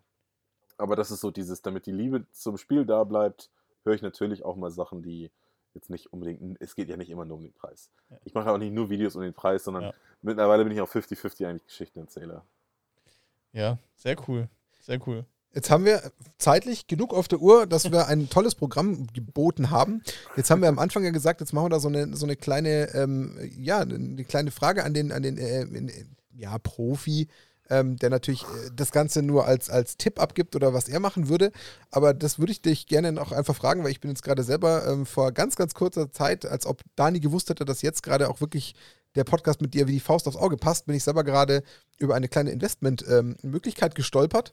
Ich habe sie ganz Ah ja. blind äh, nach Bauchgefühl gemacht, aber mich würde interessieren, wie du sie bewerten würdest. Und zwar, ich habe ähm, über die Möglichkeit eines ähm, einer, einer Bekanntheit oder Bekanntschaft, nicht Bekanntheit, Bekanntschaft, das klingt besser oder richtiger, habe ich die Möglichkeit bekommen von einem alten ähm, ehemaligen Händler, der noch ein paar alte ähm, Artikel im Keller hatte, wo ich sagen kann, es ist vertrauenswürdig, ähm, die Ja. Möglichkeit gehabt, Booster kaufen zu können. Und habe da tatsächlich Mhm. zugeschlagen, indem ich aus alten Editionen wie Weatherlight, fünfte Edition, Portal, also Portal, Chronicles, Homelands, Ice Age, Sturmwind, Fallen Empires, äh, Mirage und Visions eingekauft habe. Und jetzt Mhm. würde mich mal interessieren, wenn wir jetzt mal so auf das Gesamtgefüge gucken, ähm, ist es etwas A, also Frage A, ist es etwas, wo du sagst, okay, auch wenn wir vorher über Booster gesprochen haben, aber vielleicht aufgrund des Alters, vielleicht nochmal ein bisschen eine andere Betrachtungsweise, das ist Frage A. Und Frage B ist, wenn du das jetzt heute kaufen könntest, würdest, müsstest, was wäre denn für dich, wenn man das jetzt vielleicht auch gerade mit so diesem Card-Market-Thema vergleicht, denn ein Anhaltspunkt, wo du sagst, okay, ab dieser prozentualen Differenz zu Card Market ist es dann schon eher wieder lukrativ, wenn man das so beantworten kann, wenn ich dir die zwei Fragen stellen darf. Damit ich für mich, Also erstmal zu den Boostern. So, ob ich sie kaufen, nee, nicht ob ich sie kaufen würde, sondern an sich, auch wenn du sagst, es kommt aus einer seriösen Quelle, ja? mhm, In dem Moment, wo du sie hast, und ich kenne dich jetzt nicht als Martin von Duck und Rosa, sondern du bist einfach nur Martin. In dem Moment, wo du sie hast, ist dieser seriöse Hintergrund eigentlich egal, weil ich dir misstraue. mhm, So. Das heißt, es wird für dich schon mal schwieriger, die seriös weiter zu verkaufen. Vielleicht jetzt für dich persönlich nicht, aber für jeden anderen. verstanden. Ähm, das muss man sich halt auch immer fragen. Egal wie seriös ne, die Booster sind, die du, wenn du sie vor Ort bei Bernhard gekauft hast, in dem Moment, wo sie bei dir zu Hause sind, kann damit sonst was passiert sein. Äh, das muss man halt immer bedenken. Also, das habe ich jetzt schon ein paar Mal so ähm, vorbeiläufig erwähnt, diesen Absatzmarkt. Ne? Mhm. Bevor ich Magic gekauft habe, habe ich übrigens Lego investiert. Das liegt hier auch immer noch so 7000, 8000 Euro. Und ich werde es. Ich stelle es auch nicht ein, weil ich keinen Ebay-Shop habe, aber ich will es gerne loswerden. Weiß aber nicht, wo ich meine Bekanntheit als Patrick nutzen kann, um das Ding zu verkaufen, weil es mich nur nervt. So. Und äh, bei Magic habe ich dieses Problem nie. Ich könnte mir Magic kaufen und wüsste immer, wenn ich auch privat anschreiben könnte, dass er das kauft. Mhm. So, deswegen Absatzmarkt. Man sollte sich immer fragen, wird man sowas selber wieder los und auch Gewinn bringt. Und ja, ich verstehe mittlerweile, warum Shops eher 60 als 80 Prozent bieten bei so einer Buy-List. Weil es geht ja nicht, oft, nicht nur darum, ob es das wert ist, so, sondern auch, braucht man das und wie schnell wird man das wieder los. Verstanden? Und so ein 5. Edition Booster, ja, wahrscheinlich würde ich auch bei Kartenmarkt reingucken und dir so 70% anbieten, weil ich sage, ich brauche es halt nicht, aber für 70% würde ich es nehmen. Heißt im Umkehrschluss, wenn ich auf den günstigsten ähm, Preis, ähm, den es bei Card Market global gibt, was heißt global, wir sind ja eher europäisch, äh, dann 25% bekommen habe, habe ich jetzt nicht ganz zu viel falsch gemacht. Nee, würde ich auch sagen. Also ich gucke sogar mal eher bei Deutschland, auch wenn, weil erfahrungsgemäß gibt es die Leute, die sich das dann halt aus Frankreich schicken lassen, wenn es 3 Euro günstiger ist. Aber ein Großteil von uns guckt halt nur in Deutschland. Selbst Österreich ist da schon raus. Bei euch Bayern vielleicht noch einen Tick anders, aber hier oben. ähm, also Deutschland ist schon okay, wenn man das so guckt. Das ist tendenziell einen Ticken teurer Ja. als die Welt. Und ja, mir wäre halt wirklich wichtig, ich bezahle auch dann die 25%, wenn ich weiß, es kommt von aus seriöser Hand und du in deiner speziellen Position denke ich auch, dass du damit einen ganz guten Deal gemacht hast. Ja. Wobei, wenn ich dich so beurteilen müsste, wie ich vermute dich zu kennen, wirst du die Dinge auch nie verkaufen. sondern eigentlich war es keine Investition, sondern du liegst die irgendwo in der Vitrine oder im Keller und machst die nie wieder zu Geld. Das, also es ist eine Mischform aus natürlich irgendwo haben, weil es halt zu dieser Geschichte gehört, die, die mich damit verbindet. Das ist wahrscheinlich ein, ein ganz großes Kernelement mit vielleicht dem netten Nebeneffekt, dass es eventuell dann doch nochmal irgendwie sowas wird, wird, dass es dann zu einem späteren Zeitpunkt für mich vielleicht verglichen mit dem einen oder anderen, der jetzt vielleicht nicht so bekannt ist, weil er sich nicht so versucht, äh, einen Namen in dieser Szene zu verschaffen, vielleicht dann auch nicht ganz so schwer wird, wieder zu verkaufen. Aber das ist gar nicht die Hauptintention. Ich habe einfach da einen, einen, lukrativen Zeitpunkt gesehen, wo ich mir gedacht habe, okay, wenn ich das jetzt in dem Kontext vergleiche, glaube ich, habe ich da für mich ein, sehr faires Invest getätigt, wo ich jetzt nicht den größten Schmerz habe. Ich will es nicht aufreißen. Gut, ich habe zwei von insgesamt, was weiß ich, wie viele Booster ich jetzt gekriegt habe, mal aufgemacht und gemerkt, okay, lass sie einfach zu. Es ist dumm.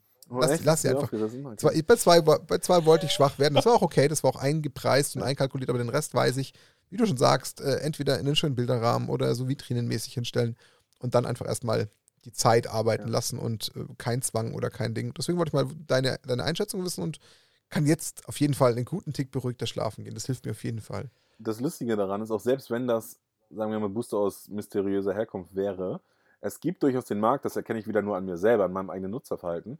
Ich würde dir zum Beispiel, hast du was gesagt, dass du Legion Aufmarsch, Plagen oder sowas dabei hast? Nee, ne? Nee, war nicht wirklich dabei. Okay, aber sowas zum Beispiel würde ich mir halt einfach nur kaufen. Aus Nostalgie, oder? Ziel ist niemals aufzumachen. Von daher ist mir nicht egal, ob da alle Rares und alle Foils aus dem Display schon raus sind. Ja, man will ja eigentlich nur Also dieses die- Gefühl haben, dass man ein Ja. Stück Zeit besitzt, was irgendwie noch Genau. original ist Ja. und man diesen potenziellen Hoffnungsschimmer im Gedanken hat, es könnte ja was Cooles drin sein. Und ein Display ist halt einfach unverhältnismäßig teuer Ja. aus der Zeit. Genau. Aber ich, Aber ich erkenne mich da auch wieder selber. Ich habe ja vorhin so groß geschwärmt so, oder gesagt, ich, Displays mache ich halt nicht auf. Ne? Also die liegen hier als Investment. Aber sobald ich einzelne Booster habe, da wird es ganz gefährlich. Also da, ja, ja, ja. Dann lasse ich die Ich vielleicht weiß doch nicht in aber, den ich Keller. keine Booster kaufen.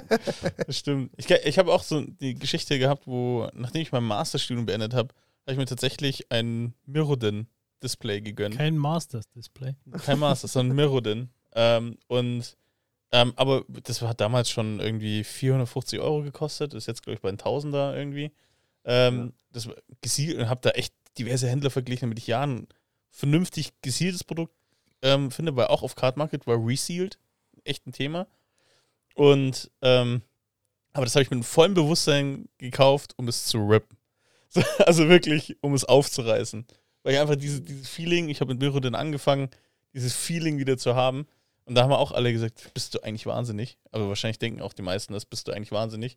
Aber ich habe es nicht, das war, ich habe 450 Euro für die Experience ausgegeben und nicht Ja. für, für ein Investment. Das gehört aber auch irgendwo ein Stück weit dazu. Ja, das musst du dann noch zelebrieren. Ne? Ja. Also das würde ich dann nie so aufreißen wie jetzt so, so ein Ding 10 Minuten vor der Kamera. Total. Oder so. Ja. Das ist ganz was anderes. Da hat man einfach, Da genießt du jedes Ja. Booster, jede Karte, schaust du dir Ja. an. Ja, genau. Da liest du dir den Flavortext von jeder Karte Ja. durch und guckst den du willst einfach, Künstler und das Artwork an. Ja, kenne ich auch. du willst einfach nur dabei sein. Ja, äh, was soll ich sagen, äh, Patrick? Wir haben ein pickepackers volles äh, eineinhalb Stündlein äh, Package hier gebaut. Ja, sogar schon fast eine Stunde 45, was ja echt eine schöne lange Zeit ist und konnten mit dir wunderbar äh, in die Welt des Investierens jetzt zumindest mal auf der Seal-Seite abtauchen. Wir haben es ja auch schon mal zum Thema Revised-Karten und so gemacht und Reserved List. Äh, Revised, Reserved meinte ich. Re Revised ist teilweise darin enthalten. Ja. Kleiner, Das ist- kleine Das ist nicht falsch. Ja. Genau, nicht ganz falsch. Ähm, aber trotz allem, ähm, wir haben alle möglichen Seiten beleuchtet. Auch äh, interessant, wo du so herkommst, dass du direkt ähm, eingestiegen bist, eigentlich gar nicht großartig spielen, sondern sofort das für dich so als, als neue Schiene entdeckt hast, dass du das mit einem 30-Stunden-Job kombinierst und ganz viel Herzblut und Leidenschaft reinsteckst ähm, und, und ganz viel für deine Community tust und ihnen natürlich auch auf eine gewisse Art und Weise Vorteile bietest, was natürlich nachvollziehbar ist, dass du trotz allem aber auch über diese Patrons hinaus eigentlich den ganzen ähm, Leuten da draußen, die einfach Interesse haben, was sie vielleicht sich für, für Karten oder Displays shoppen sollten, einfach hier was bietest, was es im deutschsprachigen Markt nicht gibt, was dich auf eine tolle Art besonders macht und ähm, wo wir uns einfach äh, danke und erkenntlich zeigen, dass du da mit uns jetzt mal die Zeit verbracht hast, darüber zu reden. Äh, Danis langes Arbeiten hat gefruchtet. Wir hatten, wir hatten Patrick endlich da, das hat uns sehr, sehr gefreut. Und Ich ähm, war nie dagegen. Ich wollte eigentlich immer nur gerne nach, nach Pfaffenhofen. Du, das ist nicht, äh, ja, es ist nur. Nicht es ausgeschlossen. Ist nur, genau, es ist nicht ausgeschlossen, es ist quasi nur aufgeschoben, nicht aufgehoben. Also das ist alles noch ähm, völlig legitim und wird noch gemacht. Also wir holen dich auch gerne ein zweites Mal her und dann wird einfach in Persona gequatscht. Also das, ähm, bitte, sobald du da bist, vorzeitig anmelden, dann halten wir uns den Kalender frei und dann ist das ähm, ein, eingeloggt. Genau. Wie es immer ist, wir lassen gerne auch dir zum Schluss als Gast auch nochmal die Möglichkeit, ein paar abschließende Worte zu sagen und dich ähm, an wen auch immer zu richten und nochmal ein bisschen was ähm, ja, zum Besten zu geben. Ja, erstmal nochmal ein Danke. Also es, ich, ich finde das immer so unglaubwürdig, wenn eure ganzen Gäste das immer so sagen, aber es verging tatsächlich wie im Flug. Also als Lorenz uns dann so langsam in die Richtung geschoben hat, in die wir eigentlich hingehen wollten, war ja glaube ich schon eine Dreiviertelstunde vorbei. Gefühlt. Und ähm, ich äh, glaube tatsächlich, ich gucke mir keins meiner Videos an, ja, außer ich werde dazu genötigt, weil Freunde es lustig finden, wenn ich da hinkomme, dass das auf dem Fernseher läuft. Oder wenn ich es halt äh, schneide, dann höre ich es natürlich. Aber ich glaube, diesen Podcast werde ich mir in ganzer Länge nochmal anhören. Cool. Und ähm, weil ich meine Stimme so gerne höre. ja. Nein, und ähm, ja, ich kann mich auch nochmal als großer Fan von euch outen. Ähm, ich finde auch, ihr macht super Arbeit und ähm, am Anfang kam das, glaube ich, so mal rüber, dass ich Nein gesagt hätte zu euch, aber es war immer ein äh, Nein für den Moment, weil ich eine ganze Zeit lang mit meinem Setup so unglücklich war mit dem PC und so. Ich wollte halt, dass es, wenn dann ganz gut läuft. Und ich bin auch so froh, dass wir uns in Person mal getroffen haben beim Command Fest Ja. und dass ich dieses Gerät hier mein eigen nennen darf. Ihr kennt es vielleicht so Sidewinder? halb. Ist es das Sidewinder? Das ist das Ja. äh, Nackt und Rosa Sequelär, was es noch so, auf der Welt stimmt. gibt. Ah, ja, Ja. stimmt, richtig. Sagt ein Rose Ähm, ja, bin ich auch sehr happy drüber. Und ich dachte bis, zu, bis zuletzt, als Dani mir gesagt hat, es war wirklich random, dass es gezinkt war. Weil ich auch, glaube ich, reingeschrieben habe, ich will, wenn dann das Sequelär gewinnen, sonst könnt ihr nochmal losen. Und ja, ähm, vielen Dank für das, was ihr mit an den Tisch bringt. Und ja, wenn ihr mal Fragen habt, äh, guckt entweder bei mir rein oder schreibt mich an oder ja, behalte die Frage für euch. Das war's von Die einzige logische Komponente. Lorenz, Ja, äh, ich sage immer das Gleiche am Schluss. Ich sage immer Danke, weil ich bin einfach auch jedes Mal dankbar dafür, dass ich hier im Keller sitzen darf, über mein Hobby reden darf. Es gibt Leute, die hören dabei zu, was ich immer noch nicht verstehe. äh, ja, und ich fand es total interessant. Ich fand es cool. Äh, deine Einblicke, von denen ich überhaupt keine Ahnung habe. Also ich habe tatsächlich ein Investment im Keller liegen. Das ist die äh, Commander Anthology 2. Die habe ich mir damals gekauft. Gutes Invest. als Invest und habe das immer so verfolgt und so für 100 Euro gekauft und dann nach einem Jahr war es bei 120 und ich dachte mir voll cool. und letztens so reingeschaut, jetzt steht es bei 300 und war völlig ausgeflippt. Ich werde trotzdem nicht verkaufen, aber Ja, das, das ist die Gefahr. Ja, also ich habe mein äh, Wissen über Investments heute verdreifacht und äh, vielen Dank dafür. Dani, Ähm, ja, ich äh, halte es kurz, also unterm Strich ähm, habe ich eigentlich bei den mit den meisten Gästen, die wir haben, habe ich immer die Situation, dass ich eigentlich mir denke, boah, also mit denen würde ich gerne mal eine Partie zocken, also mal ein mit paar, dir nicht. Mit dir nicht, mit dir tatsächlich nicht. Bei dir ist es mir so, mit dir hätte ich Bock, einfach ein paar Bierchen zu, zu heben. Ähm, auf jeden Fall. Ähm, das müssen wir auf jeden Fall mal nachholen, dass wir so mal ähm, nochmal eine gemütliche Runde uns nochmal ähm, bei, beim Event oder auch einfach mal so, wenn ich mal in der Gegend von Uelzen bin, in der Weltstadt, Ja. dann ähm, komme ich dir gerne vorbei. Es war mir ein Fest. Vielen Dank, dass du vorbeigeschaut hast. Und wenn wir dir irgendwann mal wieder was Gutes tun können, dann melde dich auch gerne bei uns. Ja, danke für den Sidewinder auf jeden Fall. Sehr gerne. Patrick, ich schließe das Ganze. Ähm, ich habe schon einiges gesagt und ähm, ja, ähm, wir stellen es immer wieder fest, irgendwie haben wir ein Händchen dafür. Das soll gar keine Selbstbeweihräucherung sein, sondern das ist einfach nur eine Erkenntnis. Irgendwie habe ich das Gefühl- wir schaffen es immer ganz, ganz tolle Menschen zu uns in den Podcast zu holen. Das gilt für dich genauso. Ich habe mit dir auch im Hintergrund immer wieder ein bisschen Kontakt gehabt. Ähm, auch, auch neben unserem jetzigen Podcast-Arrangement und ähm, auch da immer super, ein super sympathischer Mensch, einfach immer gerade offen, den man irgendwie gleich äh, irgendwie gerne mit ihm spricht und sich gerne mit ihm austauscht. Und das hat sich natürlich jetzt auch in eineinhalb Stunden genauso angefühlt. Es war einfach ein cooler, schönes Gespräch, einfach äh, ein cooler Talk. Man hat gemeinsam Zeit zusammen verbracht, die man äh, sinnvoll investiert hat. Hoffentlich den Zuhörern, Zuschauern, Zuschauerinnen einen Mehrwert geboten. Ähm, schaut bitte bei Patrick selber auch nochmal ähm, in den Kanälen vorbei, schaut euch an, was er da Tolles produziert, ähm, weil das ist vielleicht auch für den einen oder anderen auch nochmal spannend. Und dann haben wir vielleicht auch nochmal den, den Anreiz, dann ein zweites äh, gemeinsames Projekt zu machen, wo wir vielleicht dann irgendwann mal im Keller sitzen und ansonsten, wie es Daniel schon gesagt hat, irgendwie vielleicht nochmal auf irgendeinem Event, wo wir uns gegenseitig über den Weg laufen, dann nochmal ein paar Minuten äh, separat nehmen, einfach quatschen, Zeit gemeinsam genießen, genauso chillig wie jetzt. Separé gehen. Das, Genau. das lassen wir jetzt dann.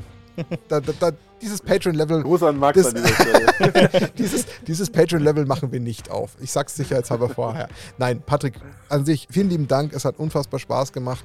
Das war Folge 71. Ähm, MTG mit Patrick war zu Gast. Wir haben über das Thema Investment in Richtung Seed-Produkte gesprochen. Was soll man tun? Was kann man tun? Was ist äh, damit kombiniert? Und ähm, wir hoffen, ihr hattet viel Spaß dabei. Lasst gerne Kommentare da. Ähm, gebt da vielleicht auch ein bisschen Feedback in Richtung Patrick. Wenn er Fan ist, wird er natürlich auch entsprechend ein bisschen Kommentare lesen und vielleicht auch zurückkommentieren. Und ansonsten, ähm, ja, habt an sich äh, wie immer eine schöne Restwoche, ein schönes Wochenende, wann auch immer ihr einschaltet, zuhört, zuschaut. Wir sagen vielen, vielen lieben Dank. Ähm, Folge 71. Die Schweinchen und Patrick sind raus. Tschüss zusammen. Vielen Dank. Bis zum nächsten Mal. Servus. Servus. Tschüss.